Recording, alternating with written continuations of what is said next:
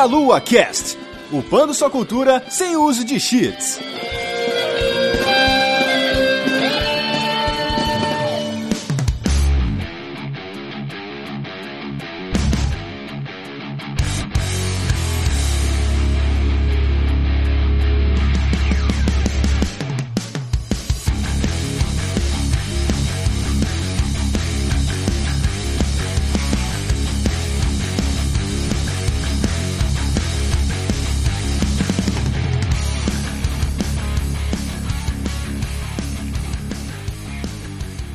Saudações, queridos ouvintes! Estamos começando mais um Meia Lua Cast. Eu sou André Bach, estava sumido, passei por um longo e tenebroso inverno e agora estou no, nesse calor do inferno. Estou aqui hoje com Caio Nobre. E aí, meus queridos, eu também estava meio sumido aqui desse podcast delicioso. E agora a gente está juntinho aqui para poder falar das sombras, do lado sombrio de Lara Croft, que de sombrio não tem nada, só eclipse mesmo daquele jogo ali. e estamos aqui também com ela, Vanessa Reis companhia de vocês semanalmente aí. Quase todos os casts, enquanto os dois estão subindo, eu tô na correria gravando com vocês aí, apresentando cast toda semana e com vocês. Enfim, vambora falar dessas sombras maravilhosas aí. A Van virou CEO da empresa aqui. É. Quase isso. A gente tá com o time raiz, cara, do Melocast aqui. Olha que delícia. Que bonito isso. Ai, que delícia. Ai, que delícia. Merece isso aí. Antes de continuarmos, temos os nossos recadinhos.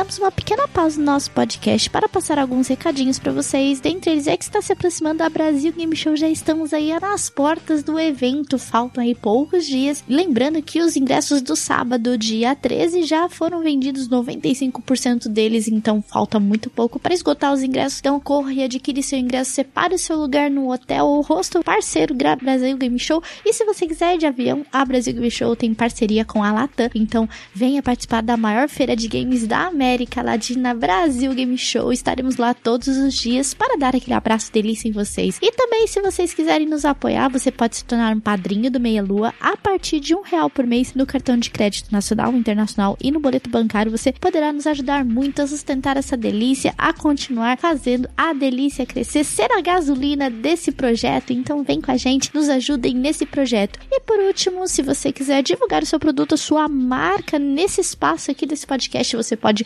mandar um e-mail pra gente diretamente no contato arroba meialuaprafrentesoco.com ou com a Juliana no e-mail jujubavi.gmail.com. Vamos voltar ao nosso cast na sombra de Lara Croft e vemos vocês lá a leitura de comentários.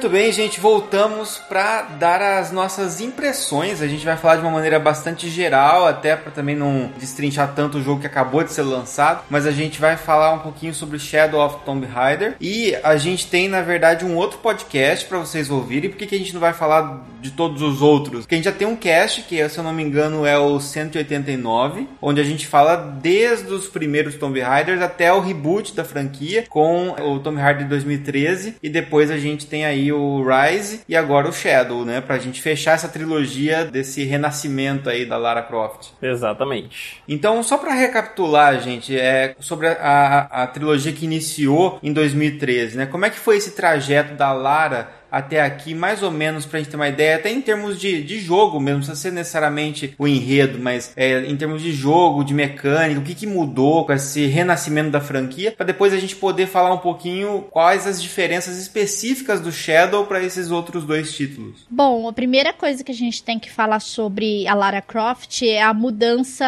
é, o limite, né, essa divisão de águas que teve da primeira Lara Croft para essa nova Lara Croft. Uma Lara mais humana, menos Rambo, Uhum. mais sensível, que sofre realmente, né? Você vê a partir do eh, Tomb Raider 2013, né? Que ela se machuca, ela sente dor e Ela se machuca até demais, né, no primeiro.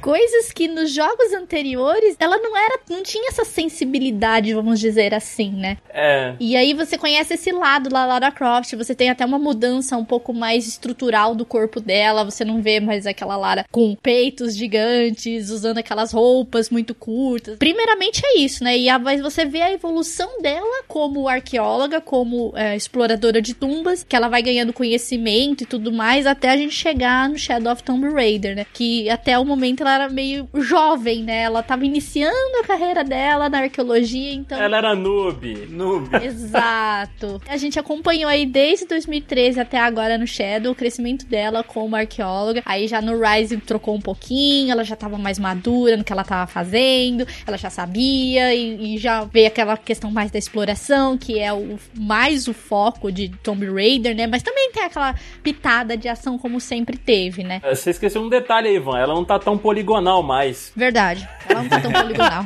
Cabelos mexem ao vento. O que eu acho mais interessante nessa nova trilogia da Lara Croft mesmo, que me fez gostar ainda mais da personagem, porque eu nunca tive tanta afeição com a Lara Croft antiga. Eu já joguei os jogos anteriores, joguei os mais recentes, né? Não cheguei a jogar muito os antigos. Então, assim, eu não era tão próximo da personagem igual eu fiquei com esse reboot que eles fizeram aí, né? E eu achei muito legal esse contraste que a Van até falou aí, da Lara Croft Rambo antigamente e dessa Lara Croft atual. E você vê o crescimento dela como a, a heroína que a gente conhece e ganhando o conhecimento que ela tem já na Lara Rambo lá, né? Ao longo dos três jogos que se passam aí, né? Porque o primeiro jogo, ela é totalmente inexperiente, ela tá recentemente graduada aí em arqueologia. Ela tem o Roth, né? Que é o fuzileiro naval lá que serve como meio que mentor dela e é amigo da família dela.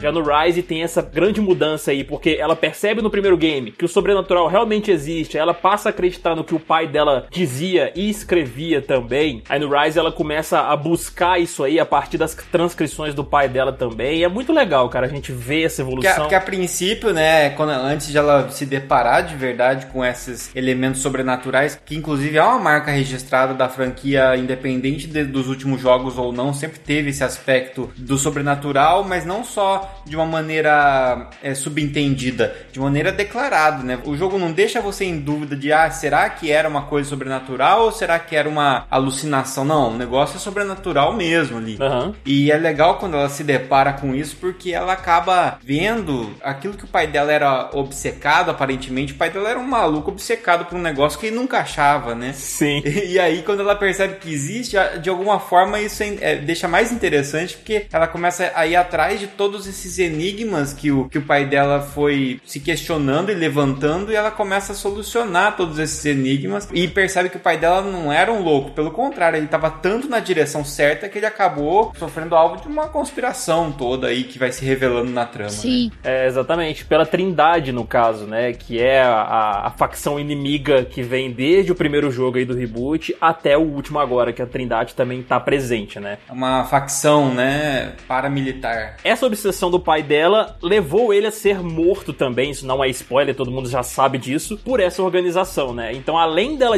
dela querer desvendar os segredos que o pai dela insistia tanto que existia, ela também quer impedir a Trindade de tê-los, né? Porque eles querem usá-los pra fins não tão legais assim, né? É, porque até então, se você, né, você vê até o título Tomb Raider, né, Tomb Raider, saqueadora de tumbas, né, a princípio podia ser uma coisa onde as pessoas vão lá, roubam coisas raríssimas, né, caçadores de tesouro, e depois revende, revenderiam isso no mercado negro, beleza. É, é uma coisa ruim historicamente falando, né, devia ir para um museu, ser preservado, esses aspectos humanos, é, antropológicos e tudo mais, arqueológicos, mas o problema é que esses, esses objetos, esses artefatos têm poder, né? Esses lugares são mágicos, Então isso pode é o problema de cair o poder nas mãos erradas, né? Exatamente, ó. O Nicolas Cage ia reinar nesse jogo, cara. Com certeza.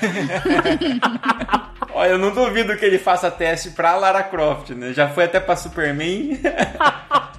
E aí, então, no primeiro jogo, a gente descobre essa nova Lara, né? E a gente vai crescendo um pouquinho com ela. Ela mais sofre do que qualquer outra coisa, é um aprendizado muito duro, né? Muito agressivo. E eu acho o primeiro jogo um jogo, o jogo mais sombrio. Se fosse pra ser Shadow, aquele lá é, é realmente um jogo sombrio de perda, de desespero, né? De sofrimento. É um jogo bem noturno, assim. Quando chega no segundo jogo, já tem uma, uma aquela ambientação, né? Na Sibéria e aquela coisa mais gelada ali. Na minha opinião, assim, tem bastante combate. É um jogo que tem bastante ação, né? Sim, o primeiro e o segundo tem bastante ação, tanto com soldados mesmo, né, inimigos assim humanos, quanto contra o ambiente selvagem que ela se encontra ali, né, com os lobos e tudo mais. Exatamente. E é, e é interessante porque assim, as mecânicas também, falando um pouquinho de mecânica, é, até para quem não acompanhou às vezes outro cast, é, modificou muito e bebeu muito da fonte do, do Uncharted, né? Sim. Assim como o, o Uncharted ele, ele aproveitou essa brecha que Tomb Raider começou a deixar no momento em que começou a escorregar demais, ficar patinando sem sair do lugar. Uncharted veio e ocupou esse espaço, muito bem ocupado. O Tomb Raider se apropriou disso também e, e começou a fazer algo, uma narrativa mais interessante, com uma jogabilidade mais moderna, a gente pode dizer, eu acho, né? Sim, e, E assim, pelo menos até o Rise, a jogabilidade, eu achei que no Rise atingiu um ápice de uma jogabilidade bastante redonda, bem interessante. Assim. já que você tá falando das mecânicas aí também, uma, uma outra coisa que eu acho que a gente até deixou de, fa- de falar com relação aos personagens, a Lara, até mesmo ao Drake que você acabou de citar, né? É uma coisa assim muito recorrente nos jogos hoje em dia que faz a gente pregar naquele jogo ali, então, entendeu? Querer jogar ele mais. Quando a gente para, a gente já tá louco querendo jogar novamente. Que é a questão da empatia, né, com os personagens. Que o Drake, cara, você ali no primeiro game você já cria aquela empatia com o personagem, porque ele é muito carismático e tudo mais, e você sente aquela energia que ele tem de querer buscar as coisas e descobrir coisas novas. É. Com a Lara, apesar de, de ela não, não ter esse lado engraçadão que o Drake tem no início, É. né? Você simpatiza com ela por você ver, cara, essa menina tá no lugar, ela não sabe nada, ela tá num ambiente totalmente inóspito, nos perigos ali, que ela não faz ideia de como ela pode sobrepujar aquilo, e você fica torcendo por ela e você tá no controle dela, né? Você fica, não, cara, você não vai morrer, eu não vou deixar isso acontecer com você. Acho que gera uma empatia grande nesse caso, igual você falou, cara, mesmo não sendo, às vezes, aquele personagem que inicialmente tem um conjunto de características igual o Drake, assim, que são bem interessantes, mas é como ela tem essa vulnerabilidade, eu acho que todo mundo consegue se colocar no lugar, porque nenhum de nós temos treinamento para sobreviver na selva. Eu fico imaginando, ah, sei lá, eu enquanto um pesquisador, ah, vamos dizer que eu tenho que ir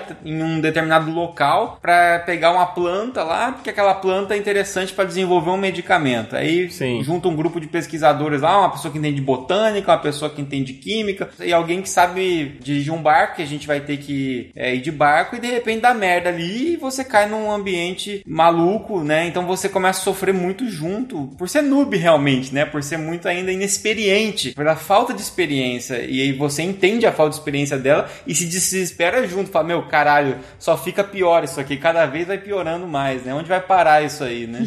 E uma outra coisa também sobre essa parte da vulnerabilidade da Lara. Outra coisa que transparece muito no primeiro jogo e que a gente também. A nossa empatia por ela fica ainda mais forte é a, a coragem dela, cara. A força de vontade e o esforço que ela tem em tipo, É. cara, eu tô fudida, tô toda arrebentada aqui, tô toda machucada, mas eu não vou desistir, entendeu? Tem gente precisando de mim. Essa é a Lara que a gente conhece surgindo aí, entendeu? É muito foda isso, cara. Eu gostei muito, sério. Embora ainda no começo ela tenha, ela fique com medo, né? Ela, ela faz comentários assim que dá a entender de meu, isso aqui eu vou me fuder, né? É. E depois de um tempo, se você vai pegando já traçando alguns paralelos pro Shadow já, você vê que no Shadow ela já não tem muito medo das coisas. O Jonah, que é o amigo dela, fala assim, meu, calma, né? Você tá Calma aqui aí, uma, é. uma desenfreada que se for, se você continuar nesse, nesse ritmo, a gente vai morrer e aí não vai ter o que fazer, né? A gente, a gente precisa ficar vivo pra conseguir fazer as coisas, né? Isso é muito legal nos três jogos, na trilogia, assim, mostrar justamente isso aí que você falou, Bach. Essa evolução dela, né? Ela, ela é uma menina medrosa no início, ela já é uma menina mais decidida no Rise, e já no Shadow, cara, ela, tipo, cara, eu não quero saber, eu vou resolver a situação aqui eu mesmo e foda-se o resto, entendeu? Quando termina o Shadow, você fala, agora é a Lara, agora você pode voltar pro primeiro, pro segundo Tomb Raider e ver por que que ela é o Rambo, né? Sim, exatamente, cara, exatamente. É o nascimento de uma heroína. Isso. Verdade, é, é tipo o episódio 1, 2 e 3 do Star Wars, só que bom, né? Nossa, sacada. É, é, bem por aí mesmo, cara. Apesar de eu gostar do 1, 2 e 3, desculpa, gente. Eu também gosto, cara. Eu tô, tô, tô te pegando no, no, tirando sarro, mas eu é meu guilty pleasure, eu gosto também. Não podia deixar a zoeira escapar, né, Bach? Exato, mas é que eu acho muito interessante, acho que essa é uma forma muito legal de se abordar. Eu acho que outros jogos poderiam ter isso como exemplo, de você revisitar uma franquia, sabe? De você fazer um reboot. Porque não é só um reboot de você pegar ou um remake, né? De você pegar os jogos 1, 2 e 3 e recontar aquela mesma história. É interessante porque você dá um. Você conta novas histórias e que são pregressas e que mostraram como aquele personagem chegou naquele ponto lá que você conheceu ele, né? É, exatamente, cara. Aí, ó. Santa Mônica, por favor, faça um desse com Kratos, por favor. Olha aí.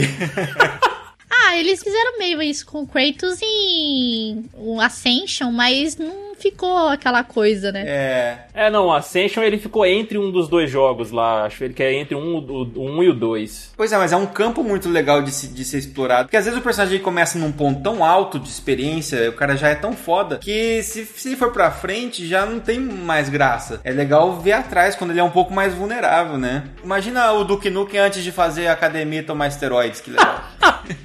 E é o que a gente falou da Lara agora há pouco, né, cara? A Lara antiga, né? A Lara Croft dos jogos lá da década de 90, por exemplo, que saíram, já era uma Lara fodona. Então você não, não criava aquela empatia com ela. Você só pensava assim, tipo, porra, eu tô com uma personagem foda, eu não vou, vou morrer nunca aqui, entendeu? Eu me sinto invencível. É, Ela atira pra cima, atira em dinossauro, mata T-Rex.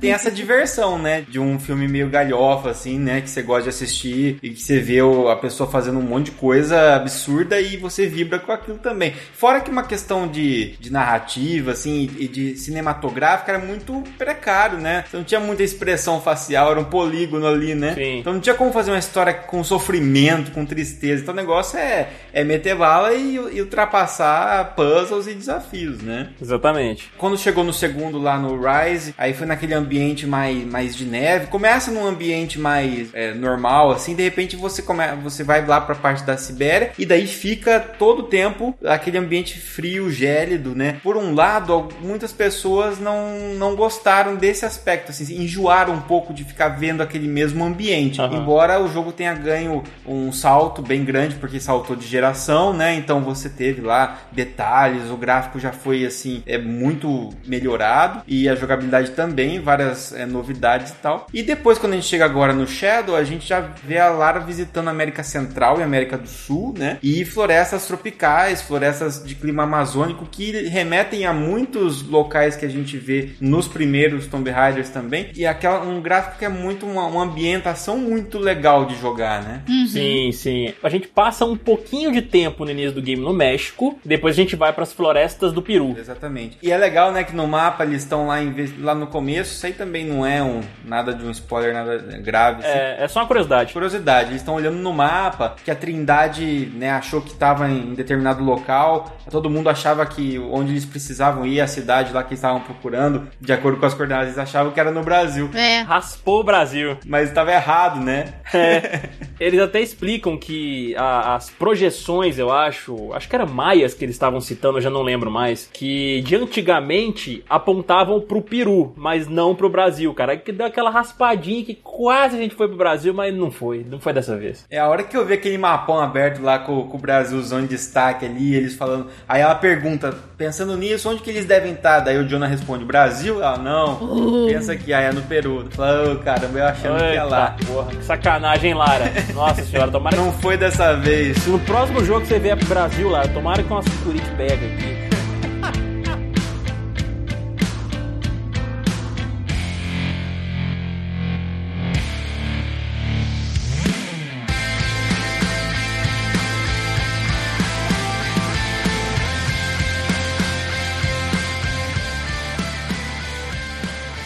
Vamos falar um pouquinho então do, do Shadow, falando primeiro do- de alguns dos aspectos de jogo mesmo, pra ver, pra mostrar, pra falar para os ouvintes aí o que, que eles podem esperar desse novo jogo. É, então, negócio de sombra, não espere sombra, porque não tem sombra.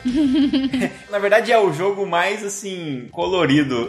É. Eu gostei muito, eu achei muito agradável. Dos três, visualmente é o que eu gostei mais. Visualmente, ele realmente tá um espetáculo, cara. Eles realmente capricharam mesmo ali as ambientações nas florestas do Peru, até mesmo antes ali no México, né? Uma parte parte lá que você tá em frente a uns penhascos que você tem que fazer o rapel pra poder chegar dentro de uma caverna. Uhum. Se você olha para ali e olha o horizonte, cara, é espetacular. As águas, assim, as pedras ali na frente, um pouco de vegetação do lado. O, os cenários que eles criaram, assim, ficou, primeiro, muito convincente, né? O tipo de, de vegetação, de floresta, assim. Mas ao mesmo tempo tem esses elementos de cidade perdida, de ruínas que você encontra e que são fantasiosos ali dentro, elementos de fantasia dentro do jogo, mas que ficou muito convincente ali dentro. E quando você chega num novo local e ele abre um pouco mais a, a visão da câmera, né? E você enxerga tudo aquilo, é, são paisagens assim de tirar o fogo, né? Até a Lara mesmo, toda vez que ela vai no lugar assim, ela fala, uau, Sim. ela fica é, empolgada. E aí tem um modo de fotografia também. Você chegou a testar esse modo, Caio? Não, não cheguei, cara. Cara, esse modo é muito engraçado porque assim, o modo fotografia, você aperta start a qualquer momento do jogo, pode ser até durante uma cutscene, e aí você pode tirar foto. Só que ele dá várias ferramentas para você, ele deixa você desfocar o fundo como se você usasse um foco de câmera, ele deixa você colocar moldura, colocar esses filtros tipo Instagram, sabe? Ah, que massa. Só que tem um lugar ali que você mexe na expressão facial. Ah, tá. Então você pode deixar a expressão facial normal do jogo, que tá rolando na hora. Você pode pôr expressão facial neutra, ou você pode colocar raiva, feliz, triste e tal. Então é muito bizarro porque de repente tem algum momento em que ela tá se arrastando no chão, fazendo uma cara de dor, assim. Aí você pausa, põe no modo é, fotografia e põe expressão de alegria. Daí você vê ela se arrastando, dando um sorriso.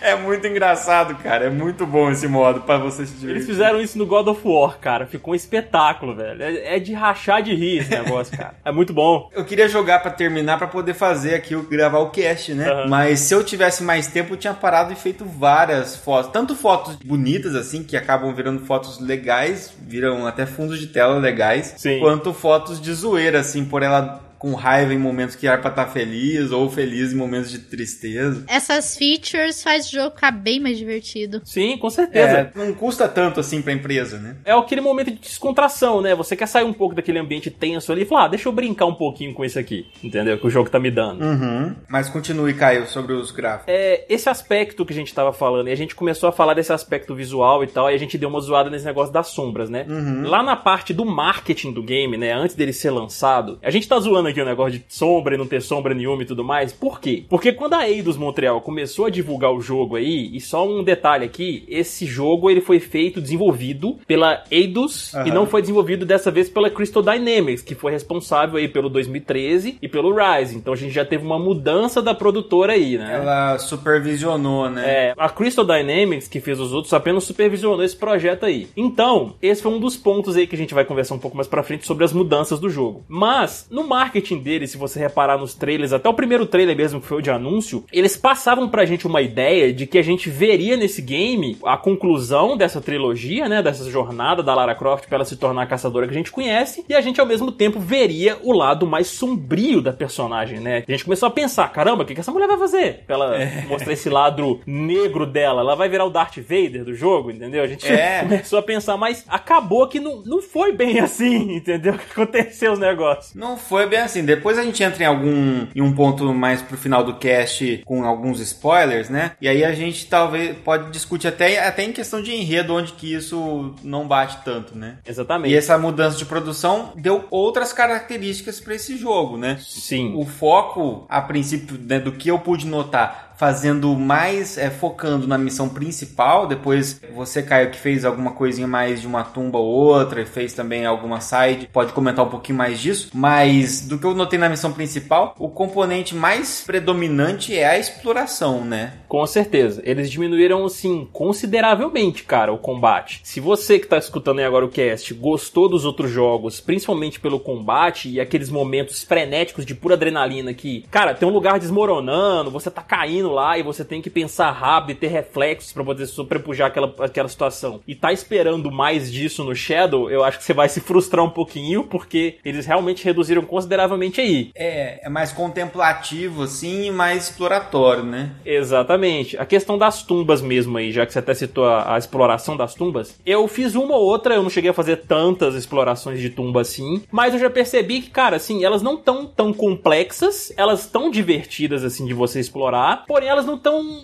tão assim fáceis também, entendeu? Porque dando um exemplo mesmo de quando eu tava jogando, teve uma dessas tumbas aí que eu entrei. Cara, eu devo ter morrido nessa tumba, acho que umas 5, 6 vezes, porque eu não achava o bendito do lugar que eu tinha que pular para segurar, cara. Cara, isso me aconteceu algumas vezes, até durante o modo história teve algumas vezes que eu fiquei um pouco perdidinho, mas foi pouco, mas teve, sabe? Se você joga no mais difícil, por exemplo, eu não sei se no normal tem isso, deve ter também em alguns momentos. Aquela tintazinha branca, ela é recorrente, né? em todos os jogos, desde 2013. Aquela tintazinha branca que mostra onde você tem que ir, né, para onde você tem que seguir. Sim, são lugares que você consegue escalar, né, coisas assim. Exatamente. Então, assim, em algumas tumbas que eu fiz, esse negócio, essa, essa tintazinha branca, cara, ela não fica tão evidente. Ela não te mostra, tipo, oh, aqui, ó, vai aqui, vai aqui que é sucesso. Não. Teve uma que eu me frustrei pra caramba, que eu fiquei uns 5, 10 minutos morrendo e procurando. Gente, mas cadê essa bosta desse lugar que eu tenho que pular? Porque depois de um tempo você fica meio viciado em caçar onde tá esses, esses sinais mais esbranquiçados para você conseguir ir pra direção certa, né? Exato. E só que às vezes tá, tá bem camuflado no cenário e depois que você vê, tá na cara que tava ali. Mas tem tanto elemento no cenário que às vezes você se perde. Agora, uma coisa interessante em relação a isso é a questão do ajuste da dificuldade segregado em três, né? Sim. Isso eu achei uma coisa muito legal. Eu não sei se já tinha no, no Rise, mas essa forma de separar a dificuldade, eu acho que ela é um exemplo para jogos que mesclam jogabilidade de ação com exploração e com puzzle. Porque tem gente que tem muito mais facilidade com dar tiro do que com puzzle. Uhum. Tem gente que não tem saco para puzzle, tem gente que gosta de explorar. Então, assim, você pode mexer de forma independente nessas categorias. Então, você pode colocar exploração difícil, combate médio, puzzle fácil. Sim. Puzzle difícil, combate fácil, exploração difícil. Por exemplo, uma exploração mais difícil, ele vai reduzir os, esses sinais de manchas brancas. Se você colocar no fácil, tem lugar lá que parece que, o, que veio o cara da construção lá e jogou um balde de tinta branca na parede ali. Que fica bem mais, mais esbranquiçado. Mas às vezes, se você precisa passar uma parte que você não está conseguindo, igual o Caio empacou ali, você pode mexer temporariamente nesse quesito, deixar mais fácil a exploração, entender onde é que você tem que ir e voltar depois para dificuldade, né? Normal. Ou aumentar a dificuldade se estiver fácil. Eu entrei no modo assim, cara, não é possível que eu tô sendo tão burro que eu não tô conseguindo ver onde eu tenho que ir, cara. Não é possível um negócio desse. Aí eu tentava pular no lugarzinho e caía. Tentava pular no outro lugarzinho e caía. Caralho, não é possível, cara. Igual você falou agora, Bacão, o negócio tava óbvio, velho. Uhum. O lugar que eu tinha pensado em pular primeiro ali, eu tinha que dar um pulo duplo, que ela dá um pulinho, ela encosta na parede, você aperta o botão de novo, ela pula de novo, pra dar um impulso. Sim. Era isso, cara. E eu tava tentando pular lá, eu não fazia o pulinho. Meu, teve um também, cara, que nessa. Na, na missão. Tinha uma parte lá que tinha que subir num negócio de madeira ali, daí você pulava pro outro lado. É muito simples. Só que de frente tinha uma parede dessas de escalar, sabe? Só que era longe. Uhum. Aí eu fiz que fiz até que eu consegui, pulei, tipo, meio num lugar meio que era bugado, sabe? Não era para pular ali. Pulei em cima de uma pedra que eu nem conseguia pisar em cima dela direito, assim. E várias vezes eu caí, mas uma vez eu consegui parar em cima dela. Daí eu me joguei para frente, grudei o gancho na parede da frente, escalhei ali e morria. E era só ter subido um negocinho de madeira ali do meu lado, sabe? Era muito mais fácil. Tem muito disso, cara, no jogo. Sério, você se perde muito, tem hora. Mas sim, é uma coisa que pode ser frustrante, mas é uma coisa assim que é recompensadora também. Quando você, tipo, descobre, porra, era ali, não sei o quê. Ou então quando você descobre de primeira, entendeu? Você observa bem o ambiente, tipo assim, ah, eu acho que é ali. Aí você vai lá e consegue, entendeu? Já teve, tiveram tumbas que eu fiz, depois dessa que eu sofri, que eu saquei de primeira onde que era, eu falei, pô, aí tá vendo? Agora eu tô tão bom explorador aqui agora, me, me senti bem. Um outro aspecto que a gente tá falando dessa questão de exploração, que é um dos pontos positivos do jogo aí, né? A gente vai entrar no negativo daqui a pouco. O cenário, que são as florestas do Peru, mais recorrentes aí no jogo, né? A gente passa muito tempo na floresta mesmo. E muita coisa de mitologia, mitologia inca e maia. Eles trabalham bastante com essas duas, né? Exatamente. Os cenários, eles são tão bonitos, cara, na floresta, ficaram tão bem trabalhados ali, que ele te incentiva a andar um pouco mais no cenário antes de você seguir adiante na sua missão, entendeu? Porque quando tem horas que você chega num ambiente ali, que, pô, você tem ali o, o ícone, né, para você seguir a sua missão, que você vai para um determinado lugar, porém você tem outras vertentes. Você tem um lugar aqui na direita, ali na esquerda, um pouco ali mais atrás e tal. E você quer explorar também para poder conhecer, para poder ver se tem algum segredo e para poder lutear, que você precisa lutear pra poder fazer seus upgrades e tudo mais. Então, isso é um aspecto que eu gostei do Shadow, porque ele te incentiva a explorar por conta da beleza do cenário. Muitas vezes eu quis parar e tipo, não, cara, eu não vou, eu não vou ali não. Eu vou andar um pouco mais aqui, porque depois esse cenário muda. Deixa eu aproveitar isso aqui que o jogo tá me dando antes de eu seguir. Entendeu? É verdade, faz sentido. E você, Van, o que, que você achou dos cenários aí da, dessa parte gráfica aí? Cara, eu sou bem suspeita por falar de Tomb Raider.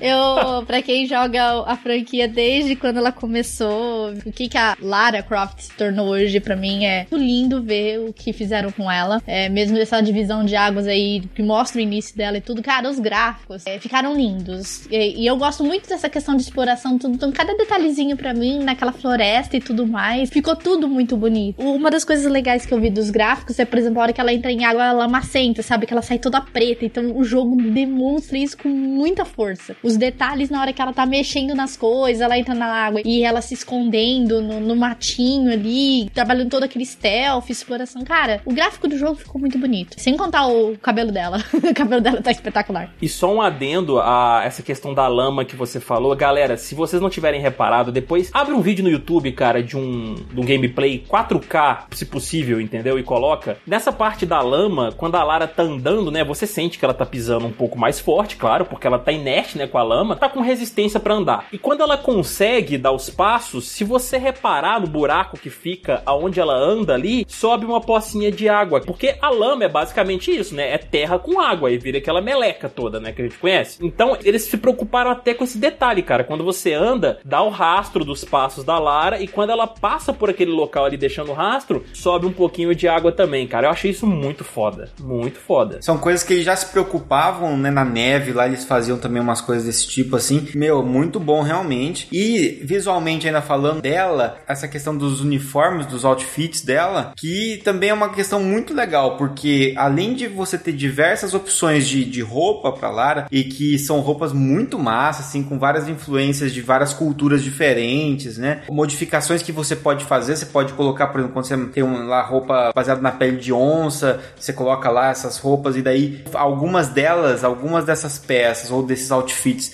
conseguem te conferir vantagens a mais e outros não. E até eu vi umas outras roupas que você consegue com missões paralelas que eu nem fiz, até uma que ela consegue planar e tal, meio que voar. Tem umas coisas muito loucas lá que eu nem explorei, mas eu achei muito legal que se você vai olhar mais pra frente ali, tem uma skin da Lara Croft do, do primeiro e do segundo. Sim, era isso que eu ia falar. A roupa dela do primeiro e do segundo jogo do tá poligonal. lá também. Eles colocaram como um extra lá, cara. Sim, e tem da Angel of Darkness também, que daí já é menos poligonal, mas ainda aquela cara de Lara bem clássica, né? Sim, eu, eu achei espetacular isso, cara. É, é muito divertido colocar assim. Na hora de jogar, eu não acabei não jogando muito com isso, porque você só pode trocar essas roupas lá quando você tá na fogueira. E aí, às vezes você vai entrar numa parte que é um pouco mais difícil e eu gostava de usar as roupas que me conferiam mais vantagem, né? Mas é uma coisa muito legal para você se divertir, soma isso junto com o recurso de fotografia ali, você consegue fazer umas, umas brincadeiras muito grandes. E eu não tava entendendo antes de jogar, de pôr a mão no jogo,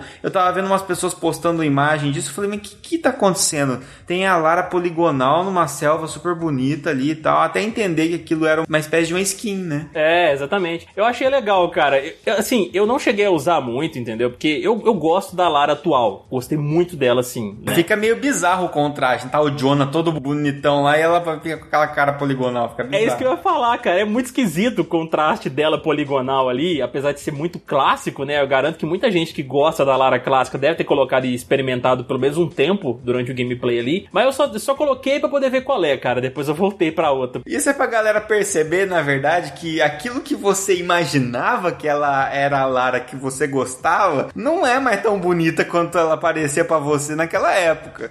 Exatamente, exatamente. Porque é- tá muito mais bonitinha essa nossa Lara nova de hoje em dia. Com cara de gente, não com cara de quadrado, né?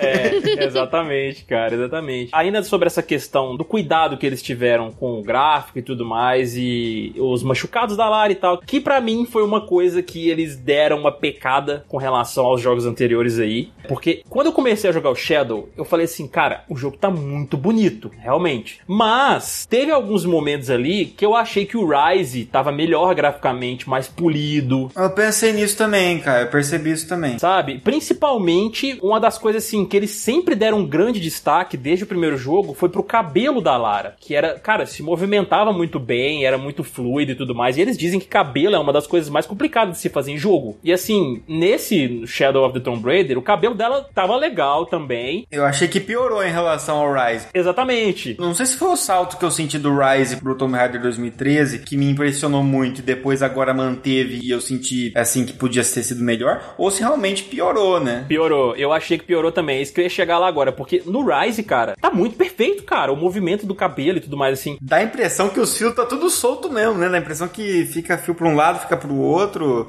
Exatamente. E, só que tem momentos no Shadow ali que você, quando ela abaixa a cabeça assim, aquela franja que devia descer fica paralisada, fica petrificada ali, velho. eu acho que ela trocou o shampoo, cara. Eu também tô achando, não sei não, esse cabeleireiro que foi. A Eidos Montreal não tem shampoo muito bom, cara. É, verdade. A Crystal Dynamics saiu de cena e levou os shampoo tudo com esse, entendeu? a, trindade, a Trindade levou tudo embora. É, mas, mas agora, uma questão do cabelo que eu achei legal, um detalhe agora, questão de gameplay. Quando ela tá na lama e ela usa o elemento de lama para se esconder dos inimigos, o cabelo dela fica todo enlamaçado também, entendeu? Ele se solta e tal. Isso aí eu achei um detalhe legal, apesar de não estar tá perfeito. Agora, com, com relação a continuando a falar dessa questão gráfica de, de, do que não ficou tão legal. Cara, tem um ponto do jogo que é muito legal e que eu, eu esperava mais, apesar de ter ficado legal, que foi a bendita luta do Jaguar, que eles fizeram um marketing fudido também, que ela iria uhum. lutar com o Jaguar lá e tal. A luta, cara, foi legal, eu gostei, entendeu? Porque você fica tenso quando antes do Jaguar aparecer de fato e você enfrentá-lo, os rastros que ele deixa ali antes de você encontrá-lo e tal, te deixa tenso, tipo, caramba, esse bicho vai aparecer do nada e vai me pegar aqui, entendeu? Dá um climão massa mesmo, verdade. Dá um, dá um climão, cara, muito foda, eu gostei. Aí quando você encontra com ele, velho, é basicamente uma luta com um lobo que você fez nos jogos anteriores, entendeu? Eu já não senti, pô, eles já deviam ter, deviam ter trabalhado mais e tal, assim, eu senti isso. E um outro aspecto agora falando da questão gráfica e que eu acho que eles deram uma desleixada com relação aos anteriores aí. Cara, a gente comentou no início do cast que uma das coisas bem evidentes do primeiro jogo e do segundo são os machucados da Lara, cara. Eles não, eles, cara, eles não economizavam graficamente pra poder mostrar que a menina tava fodida, tadinha, entendeu? Tá toda ferrada lá, arranhada, com um furo lá, e não sei o que, toda machucada, o rosto arranhado e tal. Tem um momento, Bach, que eu não sei se a Van chegou a ver também, que o Jaguar pega ela desprevenida e, cara, rasga as costas dela, cara. Morde, arranha, não sei o que lá, até ela conseguir se levantar e lutar com ele. E depois que passa isso, não tem nada. Band-aid só. Tipo, passa, passa, passa um mertiolate aí que tá tudo bem. Caraca, velho. Eu fiquei bem decepcionado quando eu vi isso ali. Porque quando eu vi isso ali acontecendo, a animação do Jaguar mordendo ela e arranhando não ficou tão legal. Eu já não achei tão legal assim. E depois, quando o Jonah vai cuidar dela, né? Pra poder dar uma. desinfectar o ferimento, esse negócio assim e tal. Aí depois, eu, eu coloquei uma camisetinha da Lara que ela tem lá com as alças finas para poder ver se o machucado ficou e não tem nada, cara. Eles não, não se preocuparam em colocar o, o, arranhado que seja, sabe? Daquela sequela do Jaguar que deveria ter ficado. A impressão que eu tenho nesse jogo como um todo, assim, é que ele é um jogo muito, em média, ele é muito bom, assim. É um jogo, tem todas as qualidades que um bom jogo tem que ter. Tem gráficos bonitos, tem jogabilidade fluida, tem uma história envolvente, tem coisas a mais para você fazer e tal. Então, aparentemente não tem nada de errado com ele. Mas ao mesmo tempo, dá a impressão que ele não ficou tão polido. Não sei se foi pressa para lançar na data anunciada. Não sei, parece que em alguns momentos houve economia assim disso mesmo, cara, de tentar ser prático, né? Ah, isso aqui é, não precisa, né, colocar, deixar essa marca aqui, porque não vai fazer diferença. As próprias mecânicas de exploração, para mim, chega uma hora que fica meio batido também. É você tá lá acostumado, tem lá, você escala com um machadinho, você se faz rapel, você dá pulo duplo para você conseguir subir paredes que onde você não consegue se apoiar e tal. E daí que você começa só a fazer combinações disso, né, durante o jogo. Então chega uma hora que você só tem que achar o que, que você, qual dessas partes tem que fazer. E aí começa a ficar aquela coisa de, né, agora é exploração, então tem que subir desse jeito lá. Agora é hora de combate. Então combate é daquele jeito de sempre. Aí depois agora é a hora do puzzle. Então vamos resolver o puzzle. Então assim, você sabe que dificilmente vai ter um momento de puzzle misturado com combate. Aconteceu uma outra vez ali, mas fim, ou de exploração misturado com combate. Faltou um pouco, que nem alguns momentos, igual tem uma, tem uma montanha lá que você vai, tem que ativando umas correntes de vento ali e tal, um negócio assim. Aquilo eu achei bacana, que fica girando aquele negócio no centro. Ah, esse tipo de coisa eu acho que caracteriza muito o que é essa nova franquia Tomb Raider. Agora, só momentos em que você vai num lugar que você tem que ficar escalando uns paredões e depois descendo e subindo de novo, descendo. Eu acho que em algum ponto, para mim, teve momentos que eu, que eu ficava um pouco cansado, assim, tipo, ah, de novo, né, isso aqui. É, e outra coisa também, se a gente falando dessa questão do combate aí, né? O combate foi uma coisa assim que eu não senti tanto a redução do combate. Tem os seus combates, tem os momentos ali contra os inimigos, porém não é aquele combate estilo Rambo não, cara, que você mete o pé na porta e sai dando tiro em todo mundo e tudo mais. Não, eles priorizaram mais o stealth aí, entendeu? E já foi uma coisa que me agradou, porque eu gosto de stealth, entendeu? Vi de Assassin's Creed. E eu não gosto de stealth, mas faz sentido que seja, porque mesmo sendo stealth, tem uma hora que fica divertido divertido até, porque assim, tem momentos ali que é difícil você fazer o stealth, daí você acaba sendo descoberto, aí vira aquela bagunça lá. Mas tem alguns cenários que eles montaram ali que tá super bom de fazer o stealth, de você fazer, parece que as coisas vão se encaixando super fluido. E aí chega uma hora que você se sente assim, realmente um demônio na floresta, assim, porque você fica imaginando a trindade, os caras que estão ali, aqueles soldados. Você tá conversando com o teu amigo, de repente um sumiu. Aí você vai olhar o outro, cadê? Não tá mais aqui. E, e eles começam a perceber, e vai chamar o, o amigo dele, ué, cadê? Né? O fulano. Aí começa a ver. E tá tendo aquele clima de que tem coisas místicas acontecendo. Então eles também começam a te confundir. Eles não sabem se você, você é a Lara. Tá acontecendo uma coisa a mais ali. Se é um animal, se é um monstro. O que que é. Então você mesmo que se sente assim. Eu acho legal. Essa questão do stealth dá isso. Em vez de você ficar o tempo todo lá enfrentando. Eu, eu tenho muita mania de não fazer stealth quando é possível não fazer. De pegar e ser um Rambo. No The Last of Us, enfrentar o povo na raça. Mas é legal você fazer o stealth. E o combate sem stealth, eu achei que ele é bem difícil e bem. E tem alguns probleminhas, assim, eu achei. Eu ia entrar nisso aqui daqui a pouco, mas antes da gente comentar, Bach, isso aí que você colocou, eu achei muito foda você ter colocado dessa forma, de parecer que é um demônio, uma coisa mística, assim, quando a Lara tá agindo stealth. Porque eu também gostei, cara, da forma como eles empregaram stealth. Até os cenários que eles fizeram incentivam o stealth, porque não tem tanta barricada para você se esconder. Então, assim, se você for em confronto direto com muitos inimigos, cara, você vai morrer. Você pode ter o poder de fogo que você tiver tiver na sua mão, entendeu? Você vai morrer, não adianta. Você pode estar no médio ali que você vai morrer. Alguns pontos fortes disso aí do stealth eu achei assim. O primeiro, é esse negócio de você bota a lama na cara, então ela vai toda suja ali, se arrasta, pega o cara, puxa pro mato, esfaqueia. Eu acho que isso tem uma cara de Shadow of Tomb Raider, eu acho assim, esse negócio. Mas agora outra coisa interessante também, que os inimigos não ficam sempre os mesmos. Tem ali os inimigos normais, depois começa a aparecer uns inimigos um pouco mais difíceis, tanto de matar, quanto mais fáceis de detectar você, né? Quando aparece essa galera que usa infravermelho. Isso. A primeira vez que aparece, o cara chega com uma confiança, tipo assim, você está lá, você, você, ganhou confiança no stealth, você tá matando todo mundo lá. Aí de repente aparece esse cara lá e fala assim: ó, chegou infravermelho aqui, vamos lá acabar com essa porra. Aí você fala, puta, fudeu, cara. Aí já deu um cagaço, eu fiquei assim, meu, não vou lá pro meio, porque o cara vai me ver, mesmo escondido, né? Tem um detalhe nisso aí que eu achei foda demais, e o Shadow of Tomb Raider me ganhou muito por causa disso, porque eu vou citar um personagem que eu gosto muito, que é o Predador, cara. Eles usam a visão do infravermelho. Porém, no Shadow of the Tomb Raider, se você se banhar de lama, eles não te enxergam. Assim como o Schwarzenegger faz no filme do Predador no ele. Eu, cara, eu lembrei na hora, cara. Eu falei, puta merda. Já tinha esse conhecimento, né, cara? Já tinha sido formado. Já tinha sido formado. Eu lembrei, vem em mim, Predador. Agora eu quero o Predador no Tomb Raider aqui também.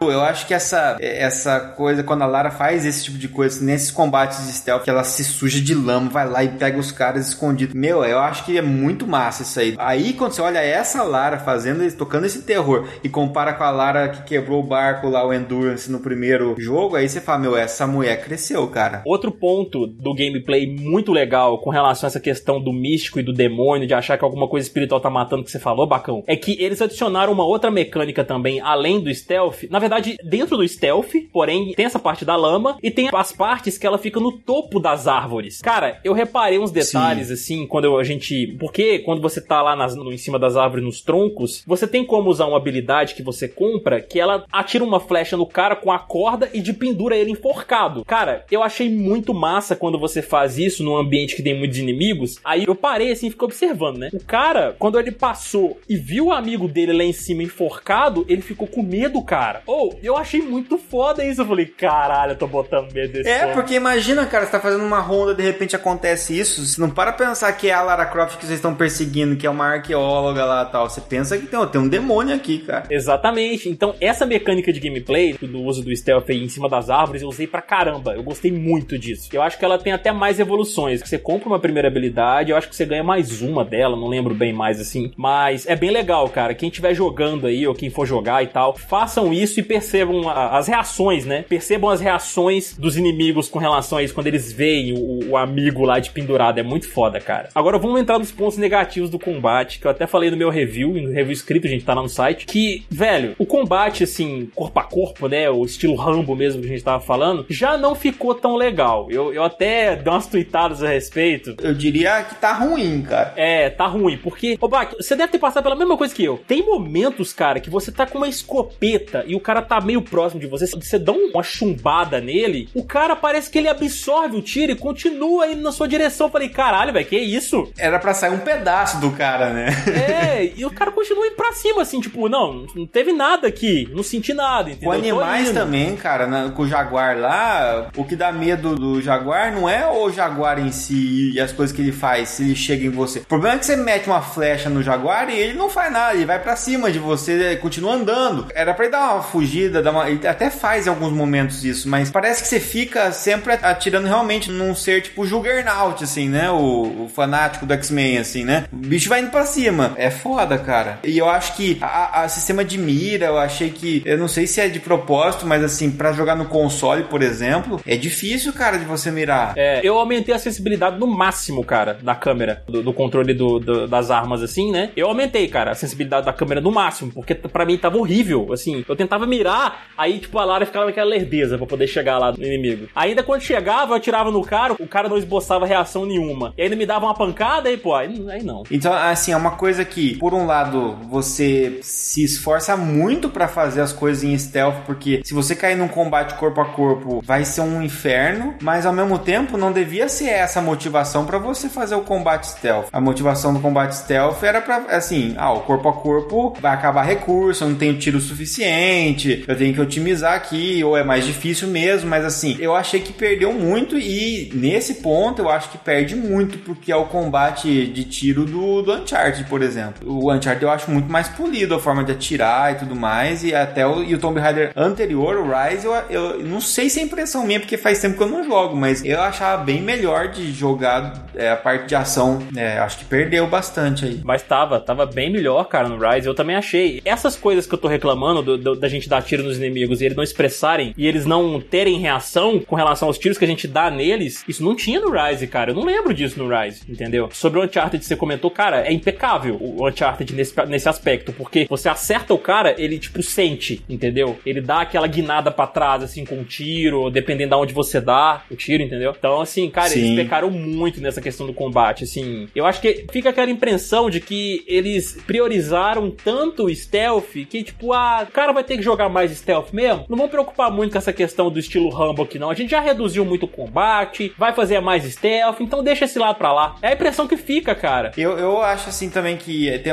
outra, um outro aspecto do jogo também que tá entre, interligado com isso, que é a questão de craft, né? De fazer, por exemplo, molotov, fazer uma, uma granada de, de estilhaço tudo mais. Eu acho de uma forma interessante também. Eu gosto do jeito que é em Tomb Raider, porque eu sou uma pessoa que eu, eu detesto sistema de craft avançado. Você fica fazendo aquela dificuldade toda em você fazer e um monte de item e ficar forjando item. Ali você meio que forja na hora, né? Você acha uma garrafa, se você tiver as coisinhas ali, você consegue fazer um molotov. E faz sentido, porque tem jogo que você fica fazendo, você faz 10 molotov e guarda. Onde que guardou esses molotov, esses 10 molotov?